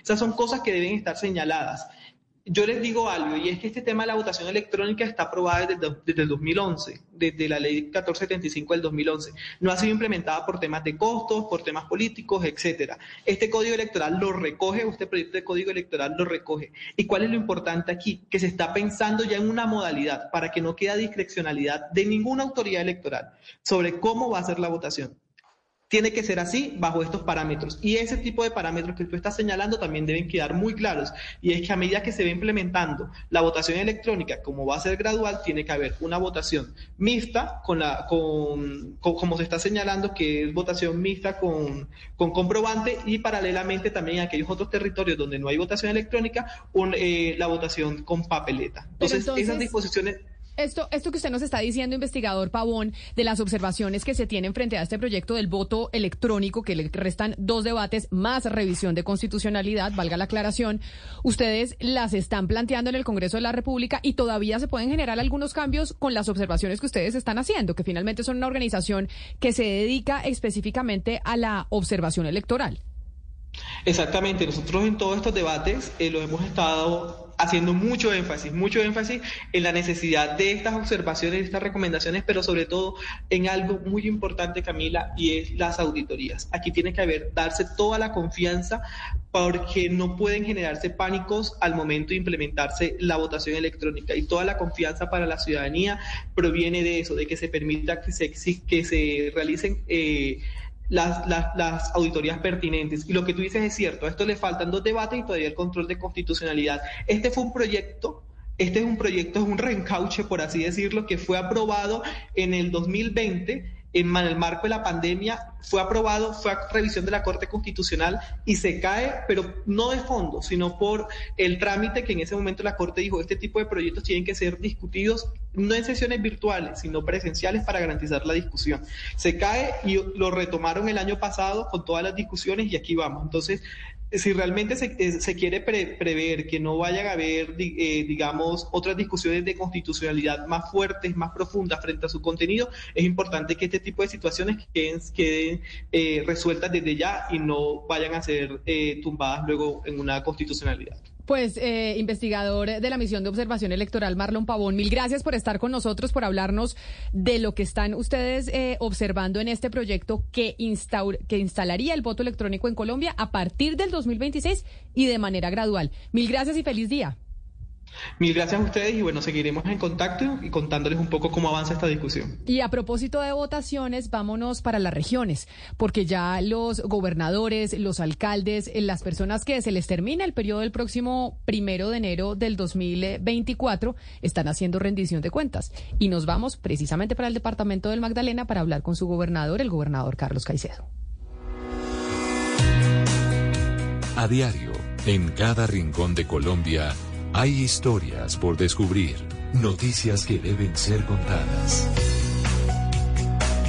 En Mañanas Blue, un recorrido por las regiones con la Federación Nacional de Departamentos. 11 de la mañana, 49 minutos. Y precisamente hablando de, elecciones, pues se acaban los gobiernos regionales eh, este año. El primero de enero tenemos nuevos gobernadores, nuevos alcaldes, diputados, eh, concejales. Y hay rendición de cuentas, Oscar Montes, en, eh, en su región. Y podríamos empezar eh, por el departamento del Magdalena. Así es, Camila. El doctor Carlos Caicedo, el gobernador del departamento de Magdalena, rinde cuentas eh, de su gestión eh, hoy. Hoy está en rendición de cuentas. El doctor Caicedo. Y precisamente por eso, Caicedo. por eso déjeme saludar al gobernador Carlos Caicedo. Gobernador, bienvenido. Gracias por acompañarnos. Hola Camila, hola a todo el equipo de Blue. Y excusan que todavía estoy ahí con esta dificultad de la voz. Tiene que, cuidar- tiene que cuidarse mucho y no hablar tanto. Le agradezco enormemente que haya aceptado eh, la comunicación y aceptar esforzarse para hablar de la rendición de cuentas que está entregando, porque pues quedan pocos meses, eh, gobernador, al frente del cargo. ¿Y cuál es el balance que hacen ustedes en el departamento? Bueno, Camila, es positivo en medio de todo, porque tú bien sabes que fueron casi dos años de pandemia. Y porque no dos años de largos de bloqueo del gobierno de Iván Duque. Y eso obviamente tiene consecuencias en un país altamente centralista cuando Gobernador, presupuesto me parece, me parece eh, importante escucharlo bien eh, y por variables estamos- políticas. Y está- vamos a ver si me ayudan que- eh, bajando al gobernador porque estamos teniendo problemas con el audio y es importante escucharlo bien y si no se hace una tortura oír una persona cuando a mí me da mal genio cuando yo estoy hablando por teléfono y a alguien se le corta y yo digo, pero no es culpa de la persona que se No, le y está además cortando. por, por la dificultad que está teniendo el gobernador, pues, pues más difícil. Pero mientras lo retomamos, Camila, pues digamos que Carlos Caicedo y su fuerza política se convirtió hace mucho tiempo pues eh, en el mandamás de la política del Magdalena. El contexto es que le llega a ser Fuerza Ciudadana se llama el Sí, partido. Fuerza Ciudadana, que después se nombró así, pero originalmente cuando se lanzó no. Él llega a ser alcalde de Santa Marta en el 2011 y va hasta el 2015. Después se interrumpe para irse a la vicepresidencia eh, de fórmula con Gustavo Petro, pero en esas de alcalde de Santa Marta queda Rafael Martínez. Y después Birna Johnson, que es la actual eh, alcaldesa de Santa Marta. Y también han ayudado en la gobernación. Entonces, si usted hace las cuentas, la fuerza política que representa a Carlos Caicedo, pues digamos que ha, ha tenido los puestos más importantes desde el 2012 hasta el día de hoy, que ya es más de una década. O sea, ellos manejan el, el- pues digamos que somos la fuerza política predominante en el departamento es. Magdalena. Estaba recordando mientras volvemos a conectar al gobernador eh, Caicedo los problemas que tuvo en su momento con el gobierno de Iván Duque, porque sí es cierto que hubo un enfrentamiento enorme entre el gobierno del Magdalena y el gobierno central en el momento cuando estaba el presidente Duque a la cabeza. Fue durísimo. Ese fue un momento en el que acuérdese que Luis Alberto Rodríguez era el director de Planación Nacional y se organizaron una serie de reuniones, unas oficiales, otras no oficiales, en el Cesar y en el Magdalena y un poco eh, como había dos alcaldes, Camila, que eran pues los patitos feos de ese grupo porque el Cesar y el Magdalena tenía mucha representación en el Congreso y en los alcaldes de las fuerzas de, de- Iván Duque. Y a esas reuniones pues nunca iba Carlos Caicedo y él denunciaba que todo el programa del gasto público se planeaba a sus espaldas eh, y eso fue lo que él siempre den- denunció. Algo que tuvo que ver con el tema del Cesar y el Magdalena es es que allá pues sí se direccionó gran parte de la plata del tema de Ocatpaz, que fue lo que contamos acá. Acá estamos otra vez en conexión con el gobernador Carlos Caicedo, que ya tenemos buen sonido. Gobernador, lo escuchamos. Gobernador. Si me... Nada, que me escuchan. Ya, ya lo oímos, ya lo oímos, gobernador. Bueno, estamos a ver. Gobernador Caicedo, ¿usted me escucha bien? No, yo, Muy bien. yo creo que tenemos, porque no llamamos por teléfono al gobernador Caicedo, porque no, Eh, porque no, no lo, no, no lo estamos oyendo bien. Est- Está ine- imposible la comunicación con el, eh, con el gobernador Caicedo porque se, se corta la señal, que es el tema eh, del internet, ¿no, Sí. Sebastián? Sí, el tema del internet y, y bueno, ojalá pues oírlo de lo que decía Camila y pues la persona, por ejemplo, que pretende, para seguir contándole de, de la fuerza de Carlos Caicedo, la que pretende ahora, eh, digamos que abanderar el movimiento de Birna Johnson, de Rafael Martínez y de Carlos Caicedo, es Patricia Caicedo para la eh, alcaldía de Santa Marta. Patricia Caicedo, la hermana del gobernador. y que fue durante año y medio eh, la, la presidenta o la gerente de la SMAR, que es este la empresa de servicios públicos de Santa Marta, que se eh, era privada y digamos que se, se estatizó a final del, del 2018 y ella fue pues, la gerente durante año y medio. Ella ya es un hecho que va a ser la, la candidata del movimiento del, del gobernador Carlos Caicedo a la alcaldía de, Santa Marta, ya es un hecho. Sí, acá tengo abiertos portales de medios de comunicación público del Caribe y oficialmente Patricia Caicedo oficializó su inscripción como candidata. Esto es del 24 de abril, ya, ya casi un mes. Oscar, ¿y qué se dice en, en el Magdalena precisamente de que sea la hermana del gobernador la que aspire a la, a la alcaldía de Santa Marta? Que además, recordemos que el gobernador pues también tiene mucha cercanía con Birna Johnson y prácticamente fue su sucesora. Un poco, el modelo del, del Magdalena es un poco el modelo de Barranquilla, ¿no? En donde, en, en donde un movimiento eh, se va eh, heredando la administración. Camila, y es que recordemos que Fuerza Ciudadana eh, llegó y, se, y, y tomó mucha fuerza en el departamento del Magdalena porque precisamente el doctor Caicedo se enfrentó a esos clanes políticos del Magdalena tradicionales, Gene, Cocotes y demás, y él se enfrentó a esos grupos y, y pues tanto que logró ganar gobernación, ganar alcaldía, hoy se están rotando alcaldías y gobernaciones, unos y otros, y con respecto a la candidatura de la hermana del doctor Caicedo, la doctora Patricia Caicedo, se dice, se dice en el Magdalena o en Santa Marta que ella va a ser candidata. No sé si tiene ya el visto bueno de Fuerza Ciudadana o lo va a hacer por, por, por firmas, pero, pero se da por hecho que ella va a ser una de las candidatas de, a, la, a la alcaldía de, de- de Santa Marta. A ver si tenemos ya mejor suerte. La tercera es la vencida, como se dice, gobernador. A ver si lo escuchamos en su rendición de cuentas eh, de la gobernación eh, del Magdalena que entendemos está entregando hoy. Mm, Hola Camila. Bueno, ya la rendición de cuentas fue en plazo, pero es una rendición de cuentas que vamos a seguir haciendo por distintas subregiones del departamento. Es decir, eh, estamos haciendo una serie de ferias o exposición que llamamos y entonces ahí llevamos no solamente el informe de gestión, la rendición de cuentas, sino también una cantidad de, de bienes, ¿no? de dotación que se entrega a la población de programas sociales a los que la gente accede.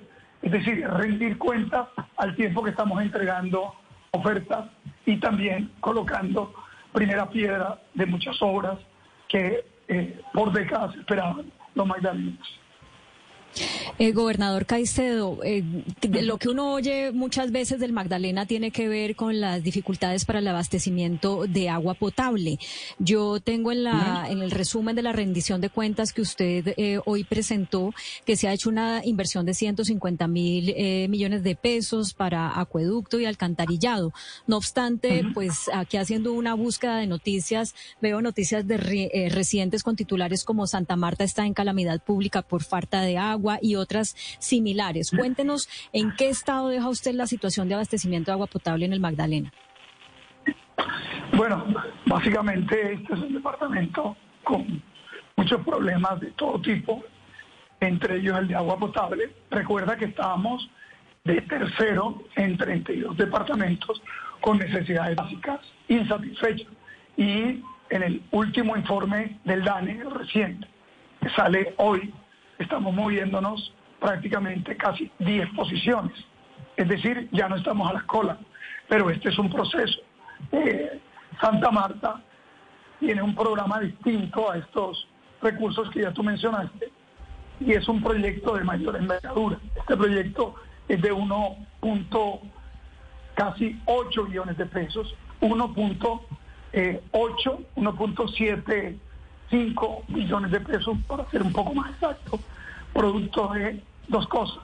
Uno, el saneamiento financiero que yo emprendí cuando alcalde, que continuó el alcalde subsiguiente y la alcaldesa actual.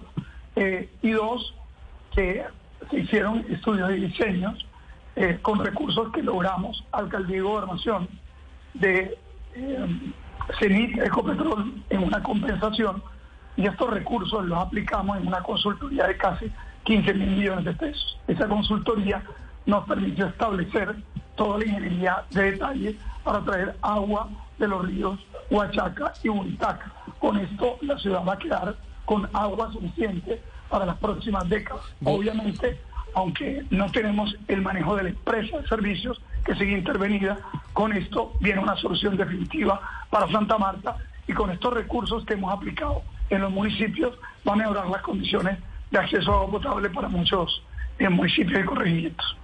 Ese es quizá el punto más importante en el, en el departamento del Magdalena, el tema del agua. Y este tipo de cosas que nos está contando el gobernador Carlos Caicedo en estos momentos con nosotros en, en Mañanas Blue es lo que están haciendo. ¿Hasta cuándo van a hacer esta rendición de cuentas, gobernador? Ustedes van a estar por todo el departamento, ya arrancaron, pero lo que resta del año, ¿lo van a seguir haciendo?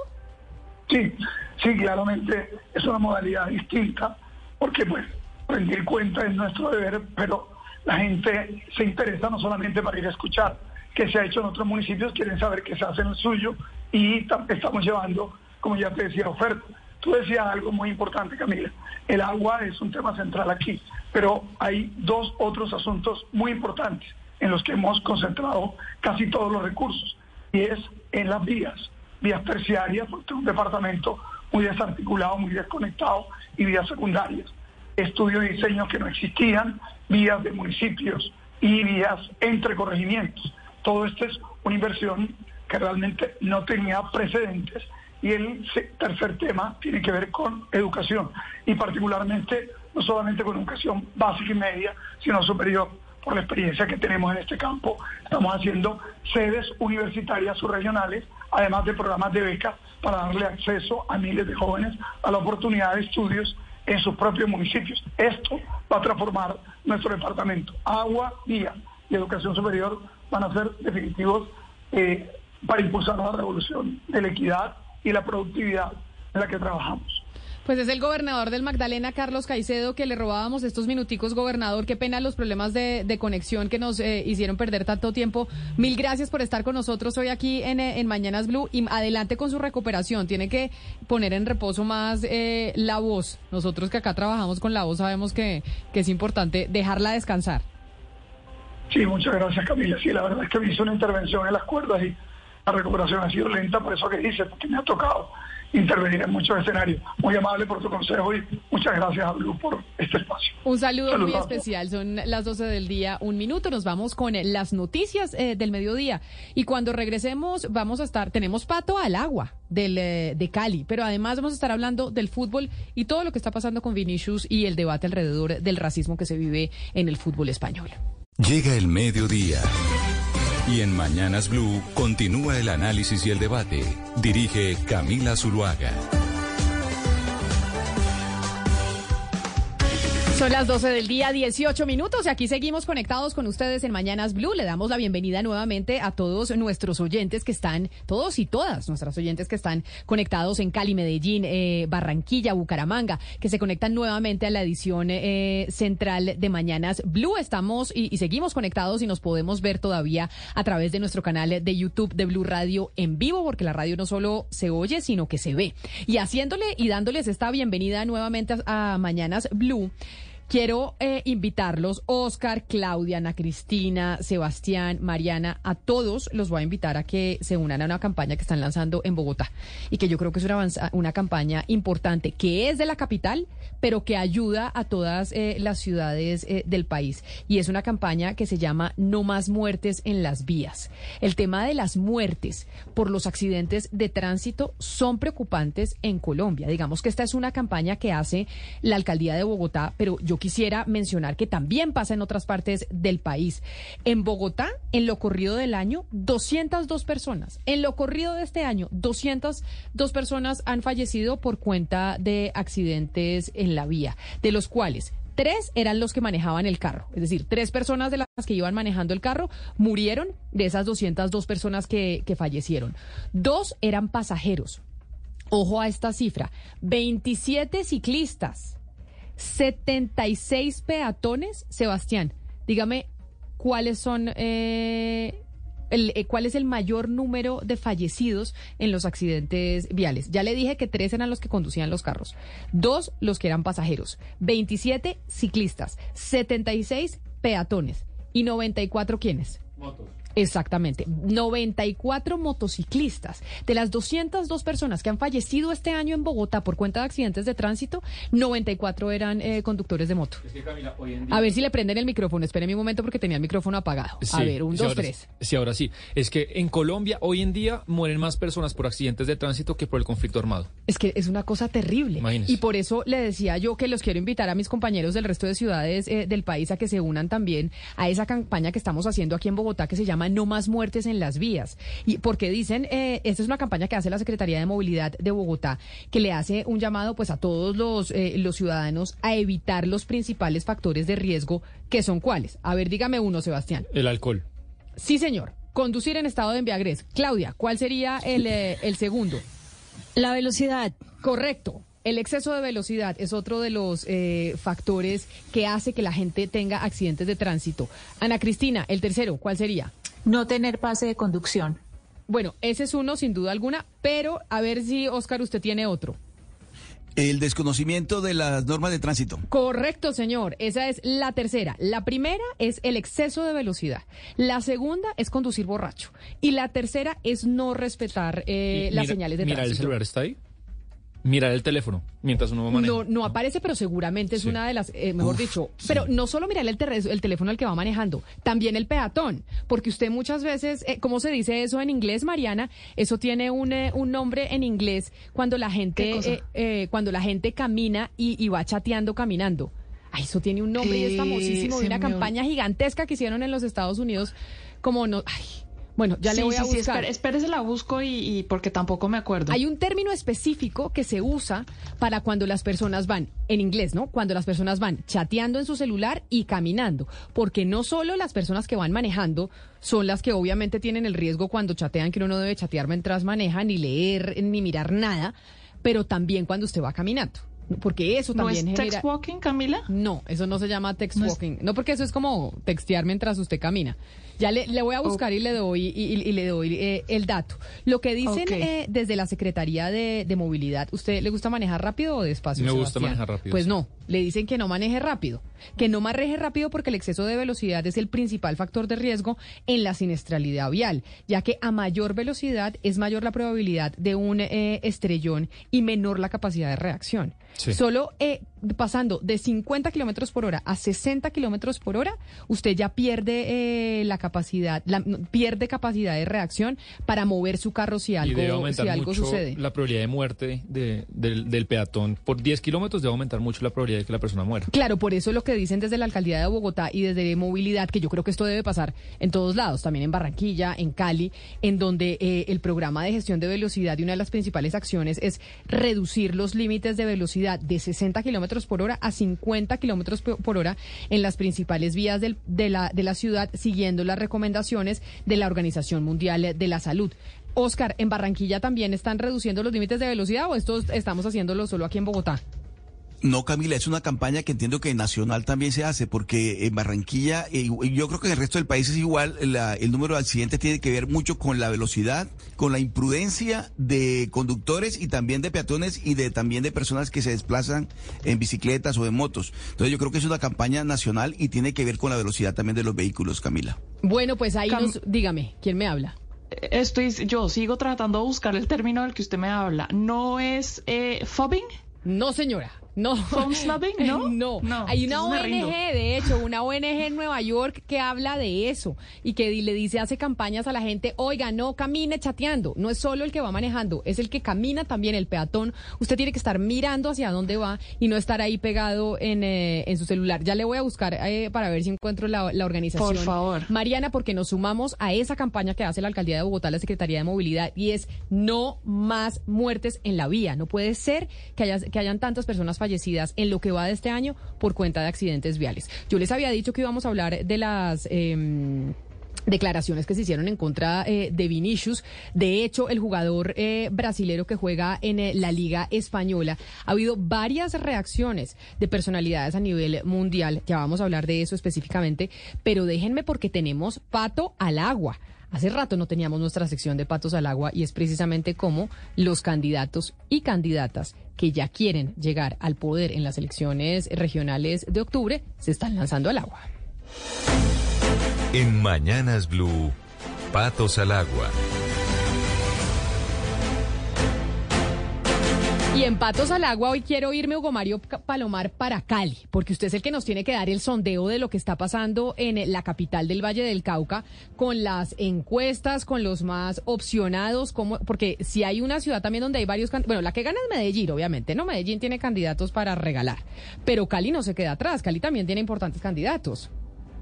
Yo ya perdí la cuenta, Camila. Hasta la semana pasada iba como en 20, 21 candidatos o, aspirantes a la alcaldía, pues porque muchos no, no lo son todavía.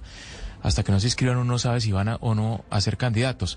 Pero obviamente la semana pasada hubo un gran revuelo, finalizando la semana, el día viernes, jueves, viernes, porque ya eh, es oficial que el empresario Tulio Gómez es además dirigente deportivo, es el, el principal accionista de la América de Cali, es además un hombre que ha generado mucho empleo a través de cadenas de supermercados en esta región del país, pues decidió lanzarse a la política, eh, no aguantó el, y, y se dejó picar por el bicho de la política y pues ha anunciado que va a recoger firmas.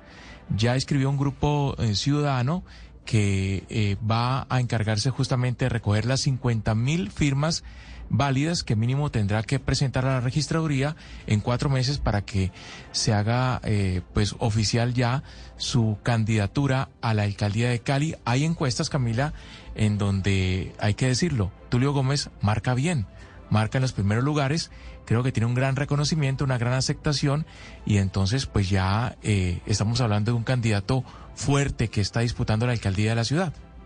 El eh, señor Tulio Gómez, candidato a la alcaldía de Cali, que va a recoger firmas, es el máximo accionista de la América de Cali. No es la primera vez en el mundo que un eh, dirigente de fútbol se lanza a la política. De hecho, Mauricio Macri es el eh, mayor exponente de esas prácticas, ¿o no? Sí, de Boca. Que De fue, Boca Juniors, presidente exacto. de la época gloriosa de Boca en los 2000 con tres colombianos a la cabeza y ahí saltó a la ciudad de Buenos Aires y después le ganó a Cristina Kirchner en el 2015. Eso es muy argentino y muy italiano, porque en Italia pasa Y exactamente Donofrio, igual. el que estuvo acá en estos micrófonos, Donofrio que nos dijo que fue de River, época gloriosa de River, y nos dijo que se va a lanzar a la política. Y Berlusconi, que siempre peleamos con Gonzalo por Berlusconi, dice que uno de los poderes que tiene Berlusconi es precisamente el tema del, eh, del fútbol. Es que el fútbol genera demasiadas pasiones. Y por eso, don Tulio Gómez, eh, máximo accionista de la América de Cali y hoy candidato a la alcaldía de esa ciudad, bienvenido a Mañanas Blue. Gracias por estar en esta sección de Patos al Agua, en donde desde enero estamos hablando con candidatos y candidatas que quieren apostarle a la política regional este año. Bienvenido.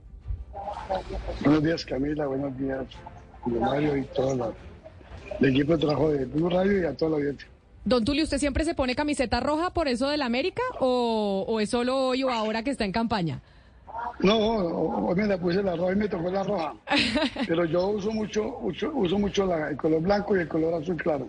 Claro, pero la roja la tiene en, eh, en su closet. Tengo un amigo, un colega aquí conmigo sentado en la mesa de trabajo que siempre se pone negro. Entonces dije, cuando vi, cuando lo vi a usted aquí conectado a través de nuestro canal eh, de YouTube de Blue Radio en vivo con camisa roja, dije, don Tulio segu- seguramente se pone rojo todos los días por cuenta de la América de Cali. No, me pongo blanco, azul claro y, y esos son los dos colores que más utilizo. Bueno, don Tulio, quiero preguntarle ya, Oscar, ya Hugo Mario nos estaba eh, contando un poco las razones que lo llevaron a usted a decir, bueno, voy a recoger firmas y voy a recoger firmas para lanzarme a la alcaldía de Cali. ¿Por qué meterse en política? Que a veces hay, hay quienes dicen que, mejor hay competición, ¿no? Dicen que el mundo de la política es eh, tan sórdido como el del fútbol o el del, del fútbol más sórdido que de la política. Yo no sé cuál, cuál será eh, peor y más difícil. ¿Por qué decidió meterse en un mundo que puede llegar a ser igual o más difícil al fútbol? Sí, la política es un mundo muy complicado. Bueno, he decidido lanzarme, pero no me he ido por ningún grupo político, por ningún partido. Eh, la aspiración mía es una aspiración cívica. Eh, yo le doy mucho a Cali y al Valle, me lo han dado todo, y yo pienso que este es el momento de trabajar por Cali y por el Valle. Usted... Y si llego a la, y si llego a la alcaldía, quiero, quiero llegar por firmar ninguna, sin, sin ningunos alianzas políticas, nada que no sea beneficioso para la ciudad. Pero si bien usted va, se va por firmas, varios partidos políticos lo han llamado o no, don Tulio, y le han dicho sea el candidato de nuestra colectividad. ¿Con quiénes ha hablado? ¿Quiénes le han pedido que sea su candidato? Varios partidos políticos, pero no, no quiero ir por ningún partido político. Porque no quiero ir amarrado a, compromisos eh, burocráticos o de secretarianos. Si yo puedo llegar limpio, sin, sin ataduras y sin compromisos que prediquen a la ciudad, mejor no, que no, no, llegue. Prefiero no ser alcalde. Sí. Eh, tan pronto, señor Tulio Gómez, se, conoció de, que usted estaba eh, pensando en ser candidato a la alcaldía de Cali, pues comenzaron algunos ciudadanos a buscarle la caída. Y hablo concretamente de algunos políticos que han publicado en redes documentos según los cuales usted antes de un año ha firmado contratos con, con la alcaldía distrital de Cali por el tema del Estadio Pascual Guerrero. Dicen ellos que usted está inhabilitado por esa razón. ¿Usted hizo las consultas con sus abogados ante los entes eh, eh, eh, electorales nacionales? ¿Le han dicho algo al respecto? Sí, yo consulté. Es un contrato de un local del, Pascual, un, local. Pero ese, ese contrato no se perfeccionó porque el local que nos iban a entregar no cumplía con las expectativas. Y además es un contrato uniforme no, yo no tengo el Estado, yo no recibo dinero del Estado. El Estado recibe dinero de parte mía, por, por un local. Yo no tengo ningún contrato que, que me. Sí, es como si usted paga los servicios públicos, usted tiene un contrato, eh, es, el, es, el, Estado que recibe plata de mí. Yo no tengo contratos eh, para recibir dinero del Estado, no. Ya hice las consultas. De todas maneras, eh, si recojo las firmas, eh, inscribir mi firma inmediatamente será por mis rivales. Entonces, a los dos días de escribir la firma, mi, candidatura, el CNS pronunciará y me dirá, usted puede ser candidato o no puede ser candidato. Y si no, no hay problema, si no puede ser candidato, no hay problema. Mi deseo no es ser, como de ser desesperadamente alcalde de la ciudad, sino servirle a la ciudad. Y si no lo puedo servir como, como el alcalde, desde otra parte le serviré, pero quiero que Cali y el Valle retomen su liderazgo y que vuelvan a ser la capital eh, deportiva de Colombia, la capital cívica, donde haya armonía, donde haya paz. Don Tulio. Y, y acabar con la división que nos está matando. Don Tulio, le quedan seis meses. Toyota's Summer Starts Here sales event is on. This Memorial Day, get low 3.99% APR on the legendary Tacoma and max out your adventures all year long. Toyota, let's go places. Click the banner or visit buyatoyota.com for details. de mandato a la segunda alcaldía de Jorge Iván Ospina, que creo, si no es el alcalde más impopular de Colombia, está entre los tres más grandes. ¿Cuál es su opinión de la alcaldía de él? ¿Cómo deja la ciudad de Cali? Bueno, eh, la verdad es que la señora alcalde le ve muy mal. Le ve muy mal, ha, sido señalado de actos corruptos. La verdad, yo no estoy, pues no tengo elementos de juicio, pero sí está muy mal. Y ahí y hemos estado eh, hemos tenido obras que no se han hecho. Se le ha dado prioridad a otras cosas, pero el deterioro de la ciudad viene de 20 años atrás. Esto, eh, la ciudad se ha ido deteriorando lenta y paulatinamente. Las, la malla vial está destrozada, la inseguridad, no hay autoridad, no hay, no, hay autoridad para que haya seguridad. Pero también para que haya seguridad hay que trabajar con los jóvenes, hay que educarlos, hay que dar oportunidad de trabajo, hay que acabar con la raíz del mal ¿Y cuál es mi idea? Educar a los jóvenes, educarlos y capacitarlos para que se dediquen al bien, no al mal, para que no tengan la delincuencia. Eh, señor Tulio Gómez, ya ah, se han lanzado otras personas como precandidatas a la alcaldía. Está Alejandro Eder, está Catalina Ortiz, está eh, Diana Rojas, está también eh, quien sería un repitente, Roberto Ortiz, conocido como el Chontico. Y obviamente todas estas personas tienen un público que creen que es el público que puede, pueden lograr que vote por, por ellas, ¿no? ¿Usted entra un poco a competir con esos perfiles y a quiénes creen que, a quiénes de ellos cree usted que les estaría, entre comillas, pues eh, rapando los votos?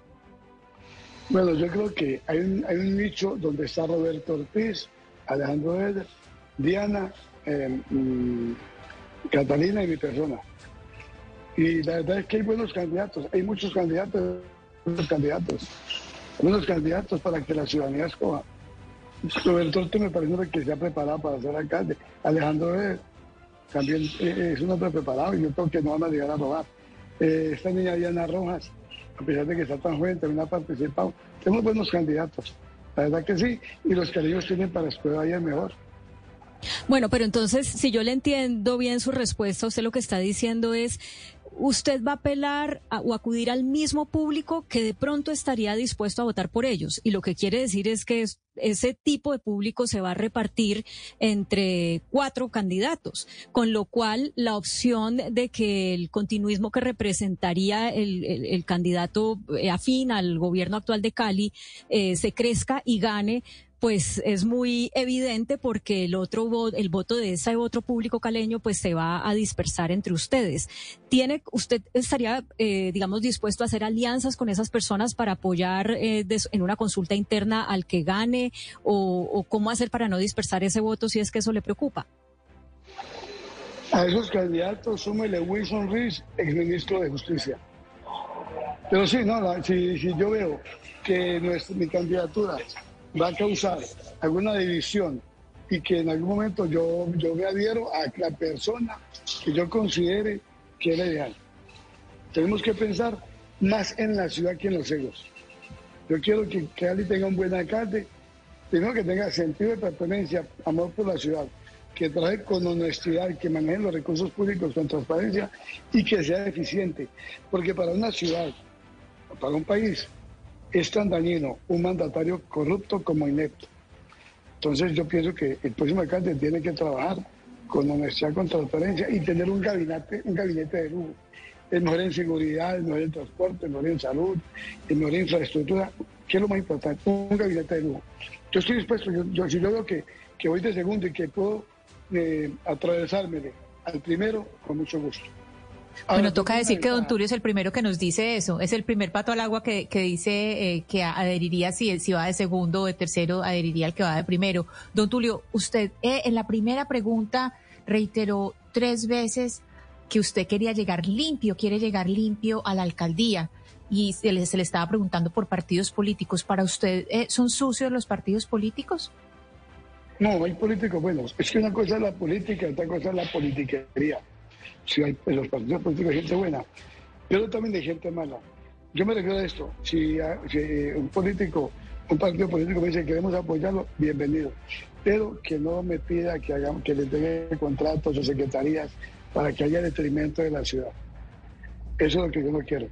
Bueno, los políticos son buenos y, los políticos, algunos buenos han gobernado este país. Lo que no quiero son los politiqueros. Ahora, lo, lo que hablamos ahora del nicho.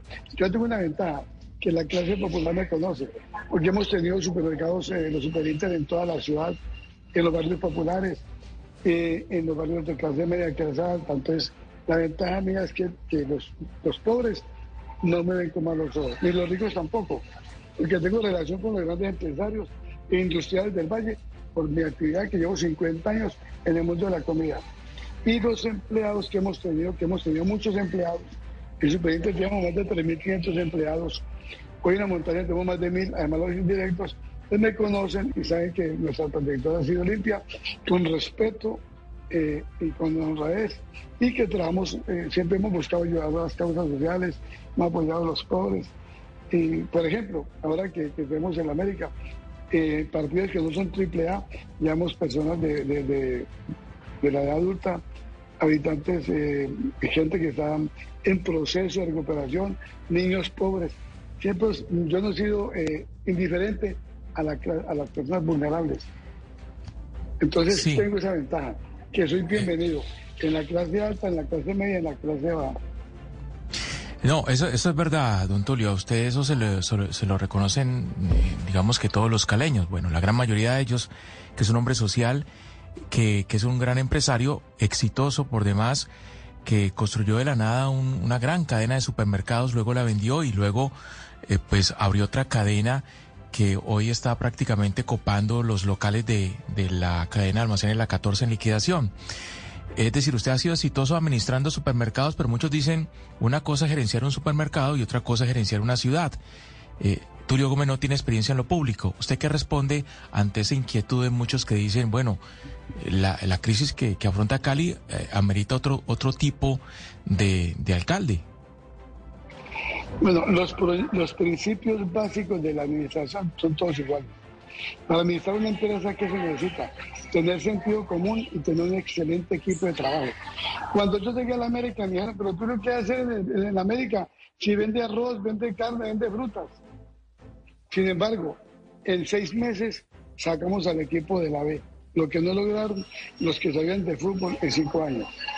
Y hoy, eh, sin, ser, sin nunca haber estado en el fútbol, ¿qué hice? Me rodeé de los mejores. Me conseguí el mejor equipo de trabajo experto en fútbol y hoy el América volvió otra vez a ser grande. Hemos ganado dos títulos masculinos, dos femeninos, el ascenso y hemos vuelto otra vez a hacer el equipo, el equipo grande. Lo mismo, ¿qué haría yo llegando a la alcaldía? Primero, me, me, rodeo de un gabinete de lujo. No los amigos, eh, no, de lujo, mejor en cada área y un equipo de trabajo expertos en la administración pública y un comité de contratación para que los contratos se hagan bien como tienen que ser, abiertos, transparentes, con garantía de que el contrato lo van a hacer bien hecho al precio que es, en el tiempo que es y con garantía eh, posterior. Esa es la idea. Es que gerenciar es muy fácil, tiene que tener sentido común y los recursos buscar cómo llegan los recursos a Cali, aumentarlos, controlar que no haya desvío e invertir esos recursos en la parte social, en infraestructura, en salud, en educación, en movilidad. Yo pienso, eso es muy fácil. Si usted se rodea de gente buena, usted logra eh, resultados exitosos. ¿Cuál ha sido mi, mi, mi? Conformar excelentes equipos de trabajo, expertos en cada área porque uno no, se las sabe todas. Para ser experto en salud, en educación, en, seguridad, en todo es muy difícil. Pero si hay gente experta en cada área, y yo pienso que el éxito de una persona es rodearse de gente más inteligente que uno y conformar eh, equipos de trabajo, porque la inteligencia es colectiva, no es personal. Don Tulio, precisamente por esas razones que usted, como decía Hugo Mario, pues es uno de los más opcionados de lanzarse eh, en la competición por la alcaldía de Cali, pues porque claramente lo que se hizo con el América fue algo muy importante. Y eso me lleva entonces a preguntarle algo que me, que me dice un oyente en el 301-764-4108 a través de nuestra línea de WhatsApp de cómo terminó siendo el eh, señor Gómez, es decir, usted, el mayor accionista del América de Cali. Finalmente, la, historia del América de Cali terminaron en la lista Clinton, era un equipo de los Rodríguez, estaba en la B, siendo uno de los grandes eh, clubes eh, de fútbol en Colombia. ¿Cómo termina usted siendo el mayor accionista de ese equipo de fútbol? Bueno, el América cayó, después de estar en la cúspide, cayó a lo más bajo quebrado. El América en su momento estuvo como está hoy el Cali. Con el agravante de que el América estaba en la lista Clinton y el Cali no. O el señor Oreste San Giovanni, eh, como la, familia San Giovanni han sido pues dolientes del América.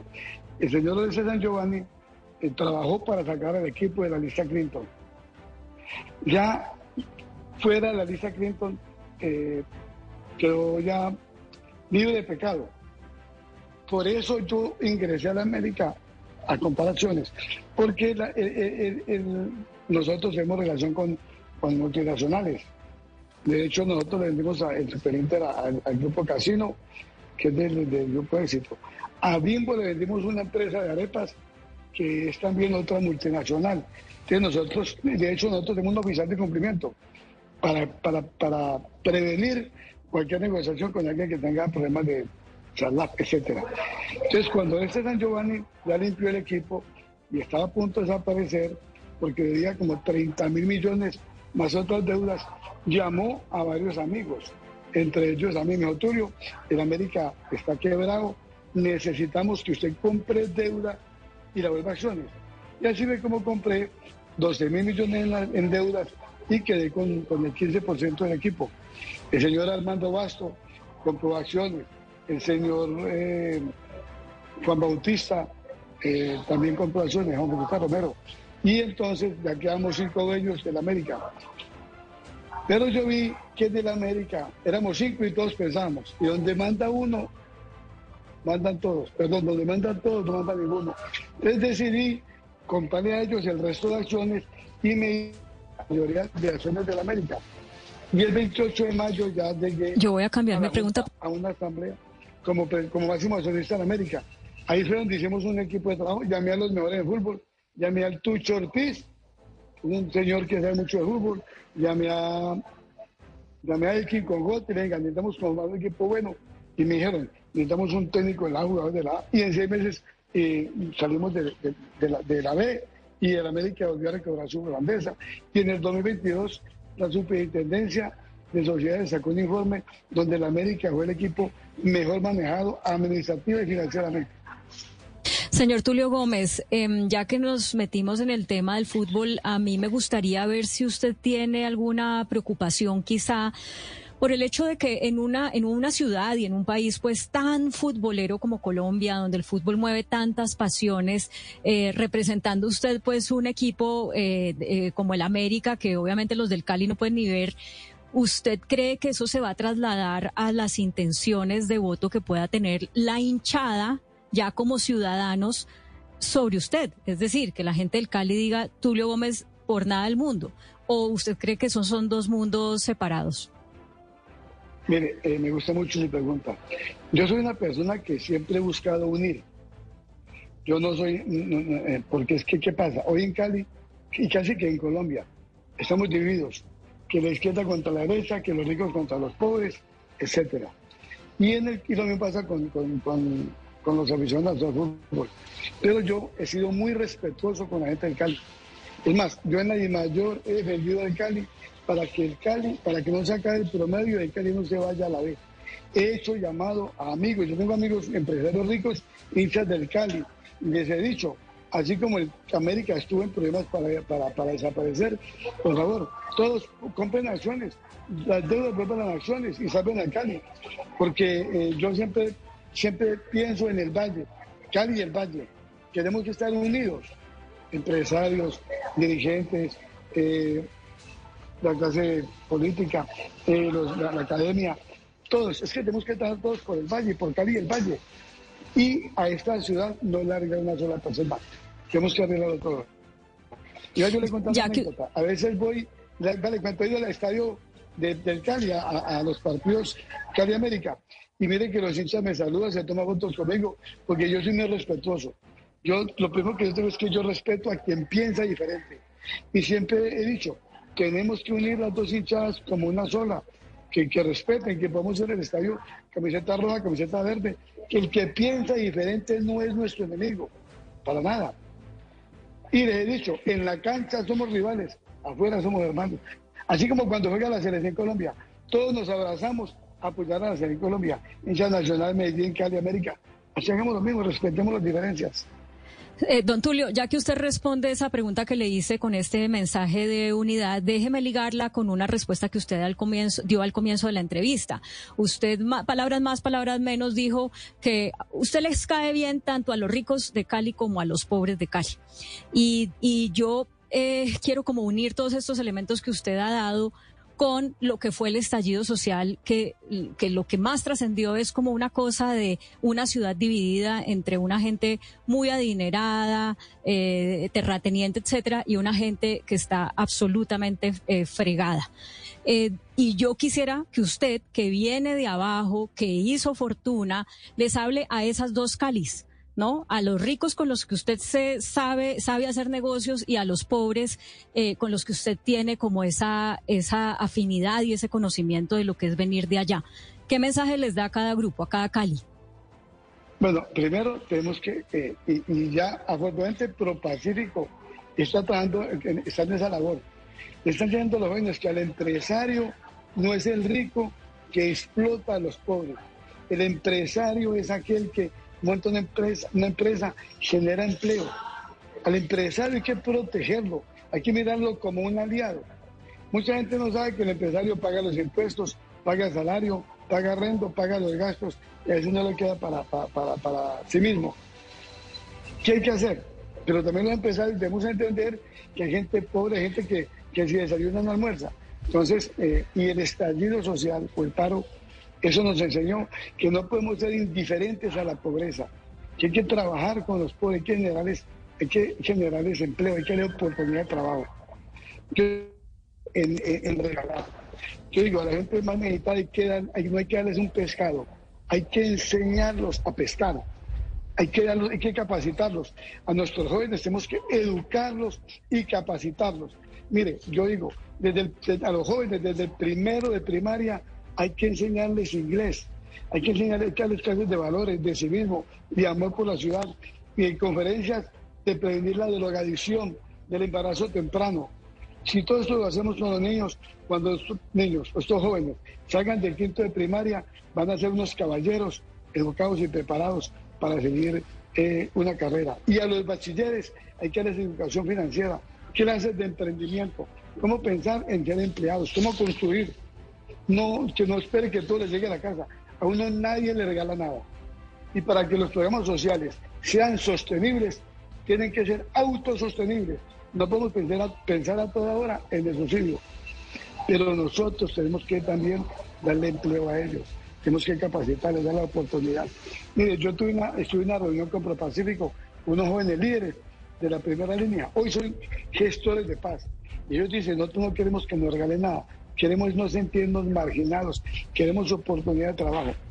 Mira, nosotros, eh, nosotros ahora con, con, los de fútbol, mm, el año pasado llegamos a 500 jóvenes de esos al estadio. Les, pagamos el duro, les dimos los refrigerios, para que ellos vayan viendo que, que, que, la vida es buena cuando se trabaja con honestidad, con amor, cuando se construye, no cuando se destruye. pero don Tulio, en esa búsqueda usted nos dijo que es clave crear equipo. Y en ese crear equipo no sé si puede pronto aparecer la figura de Dilian Francisca, eh, de Dilian Francisca, se lo pregunto porque es una persona fundamental en la política de Cali que se va a lanzar como gobernadora. ¿Qué opinión tiene usted de ella y si eventualmente no tendría problema eh, en trabajar con ella para, para, para sacar a Cali adelante? el próximo alcalde de Cali debe trabajar de la mano con la gobernación, con presidencia y con los alcaldes vecinos. Pero ¿qué opinión tiene de ella, de lo que ella representa como en la política del Cali y del Valle del Cauca? Yo soy amigo de ella porque ella, como gobernadora, nos apoyó al equipo masculino y femenino, eh, el patrocinio, porque yo siempre he dicho, Cali tiene la capital deportiva de América. Yo ella no puedo decir nada malo porque yo con ella no tengo negocios, ni contratos, ni nada.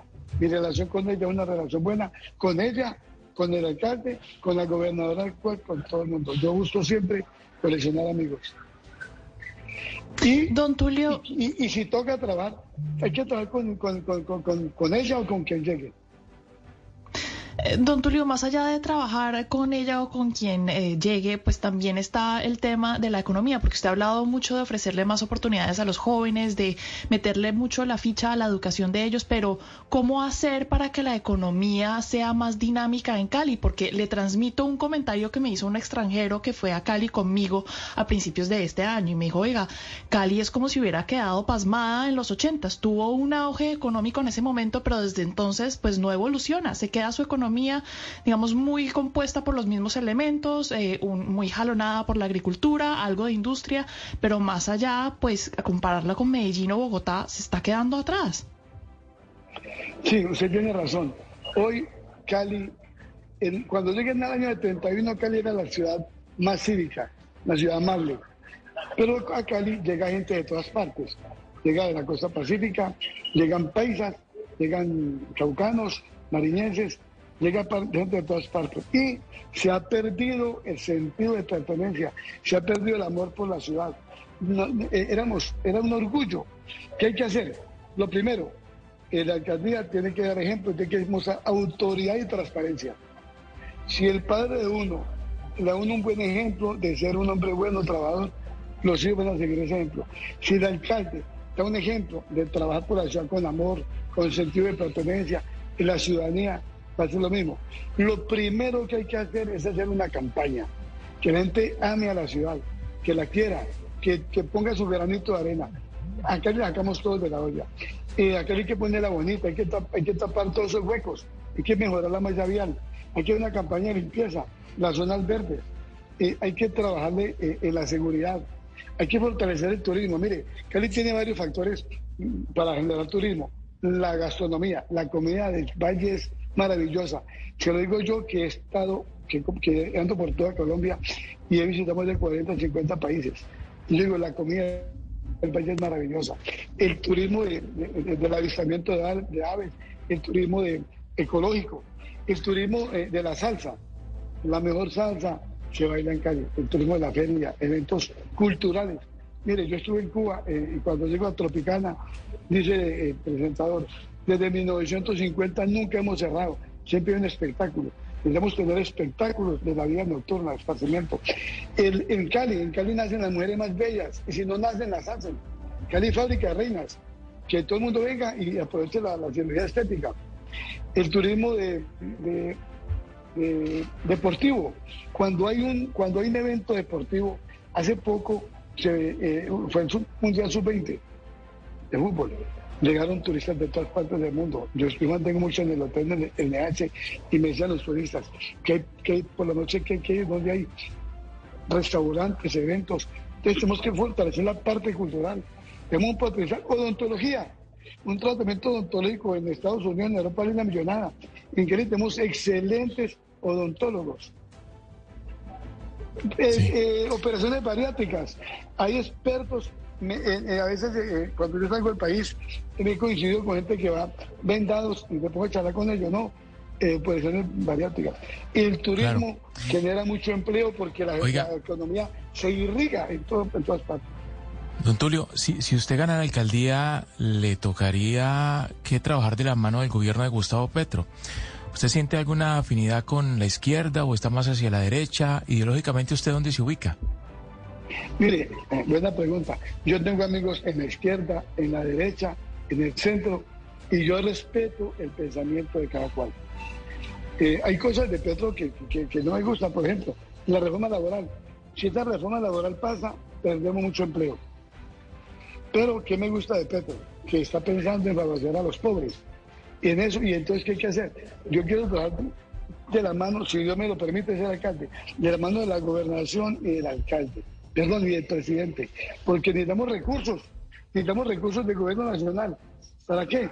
Para el tren de cercanías, que es el que nos va, a unir a los, al área metropolitana de Cali, con el metro, con recursos, porque la visión de Cali al 2036 las soluciones de Cali no se logran en, cuatro años. Tenemos tres alcaldías.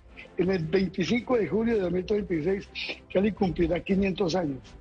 Tenemos, tenemos 12 años para sacar a Cali de atraso. Eh, la malla vial, la movilidad, eh, la universidad de los jóvenes. En el distrito de Blanca necesitamos una universidad para capacitar a los jóvenes. Una capacidad de carreras técnicas que en un año salgan con mano de obra. Eh, hay mucho por hacer el valle como tal, junto al lado de la doble que Cali y Buenaventura queden conectados con una doble calzada. La doble calzada Cali, Cali, Cali Jumbo, que está a la mitad. La doble calzada Cali Jamundí por la Cañaguardas. La ciudad de Cali. Hay que continuar la ciudad de Cali, la avenida Cañaguardas. Estamos muy atrasados. Es, el plan, pero hay que pensar a largo plazo, hay que pensar como una ciudad del futuro. Nosotros no podemos mirarnos el ombligo y hay que trabajar con todos. Yo tengo afinidad con, yo tengo amigos de la izquierda, a la derecha, en todas partes. Y a cada uno tiene, piensa diferente a mí, pero yo lo respeto. Es que el que piensa diferente a mí no es mi enemigo. Hay un problema. La izquierda cree que los de la derecha son paracos. Y los de la derecha creen que los de la izquierda son guerrillos. No, señor. O que el pobre sea el enemigo del rico y el rico del pobre. Tenemos que trabajar unidos. O trabajamos unidos o pereceremos por separado. Pues es el señor Tulio Gómez, nuevo candidato a la alcaldía de Cali, uno de los más opcionados, el mayor accionista de la América de Cali y como decía Claudia, pues quien no genera resistencia en eh, ninguno de los sectores y de las clases sociales de esa ciudad que fue una de las más afectadas por eh, el eh, paro nacional en el gobierno del presidente Iván Duque. Don Tulio, mucha suerte, mucha suerte en la campaña y volveremos a hablar. Gracias por estar en esta sección de Patos al Agua, en donde hablamos con quienes quieren llegar al poder en las elecciones regionales de octubre. A ustedes muchas gracias. Un saludo muy especial a los caleños de la mesa. Claudia, Hugo Mario, Ana Cristina. Bueno, Claudia, ¿cómo le quedó eh, el ojo? Mentiras. ¿Cómo, eh, qué, balance hace de la entrevista con, eh, con don Tulio Gómez, que sin duda es el, el favorito hoy en, en Cali? Yo creo que tiene todas las posibilidades de llevarse por delante a quienes ya han anunciado su candidatura, por varias razones. Uno, es un nombre que si bien ha estado ahí mucho tiempo en, muchas cosas de la ciudadanía caliña, es un nombre nuevo en la política y yo creo que la gente quiere cosas, pues nombres nuevos.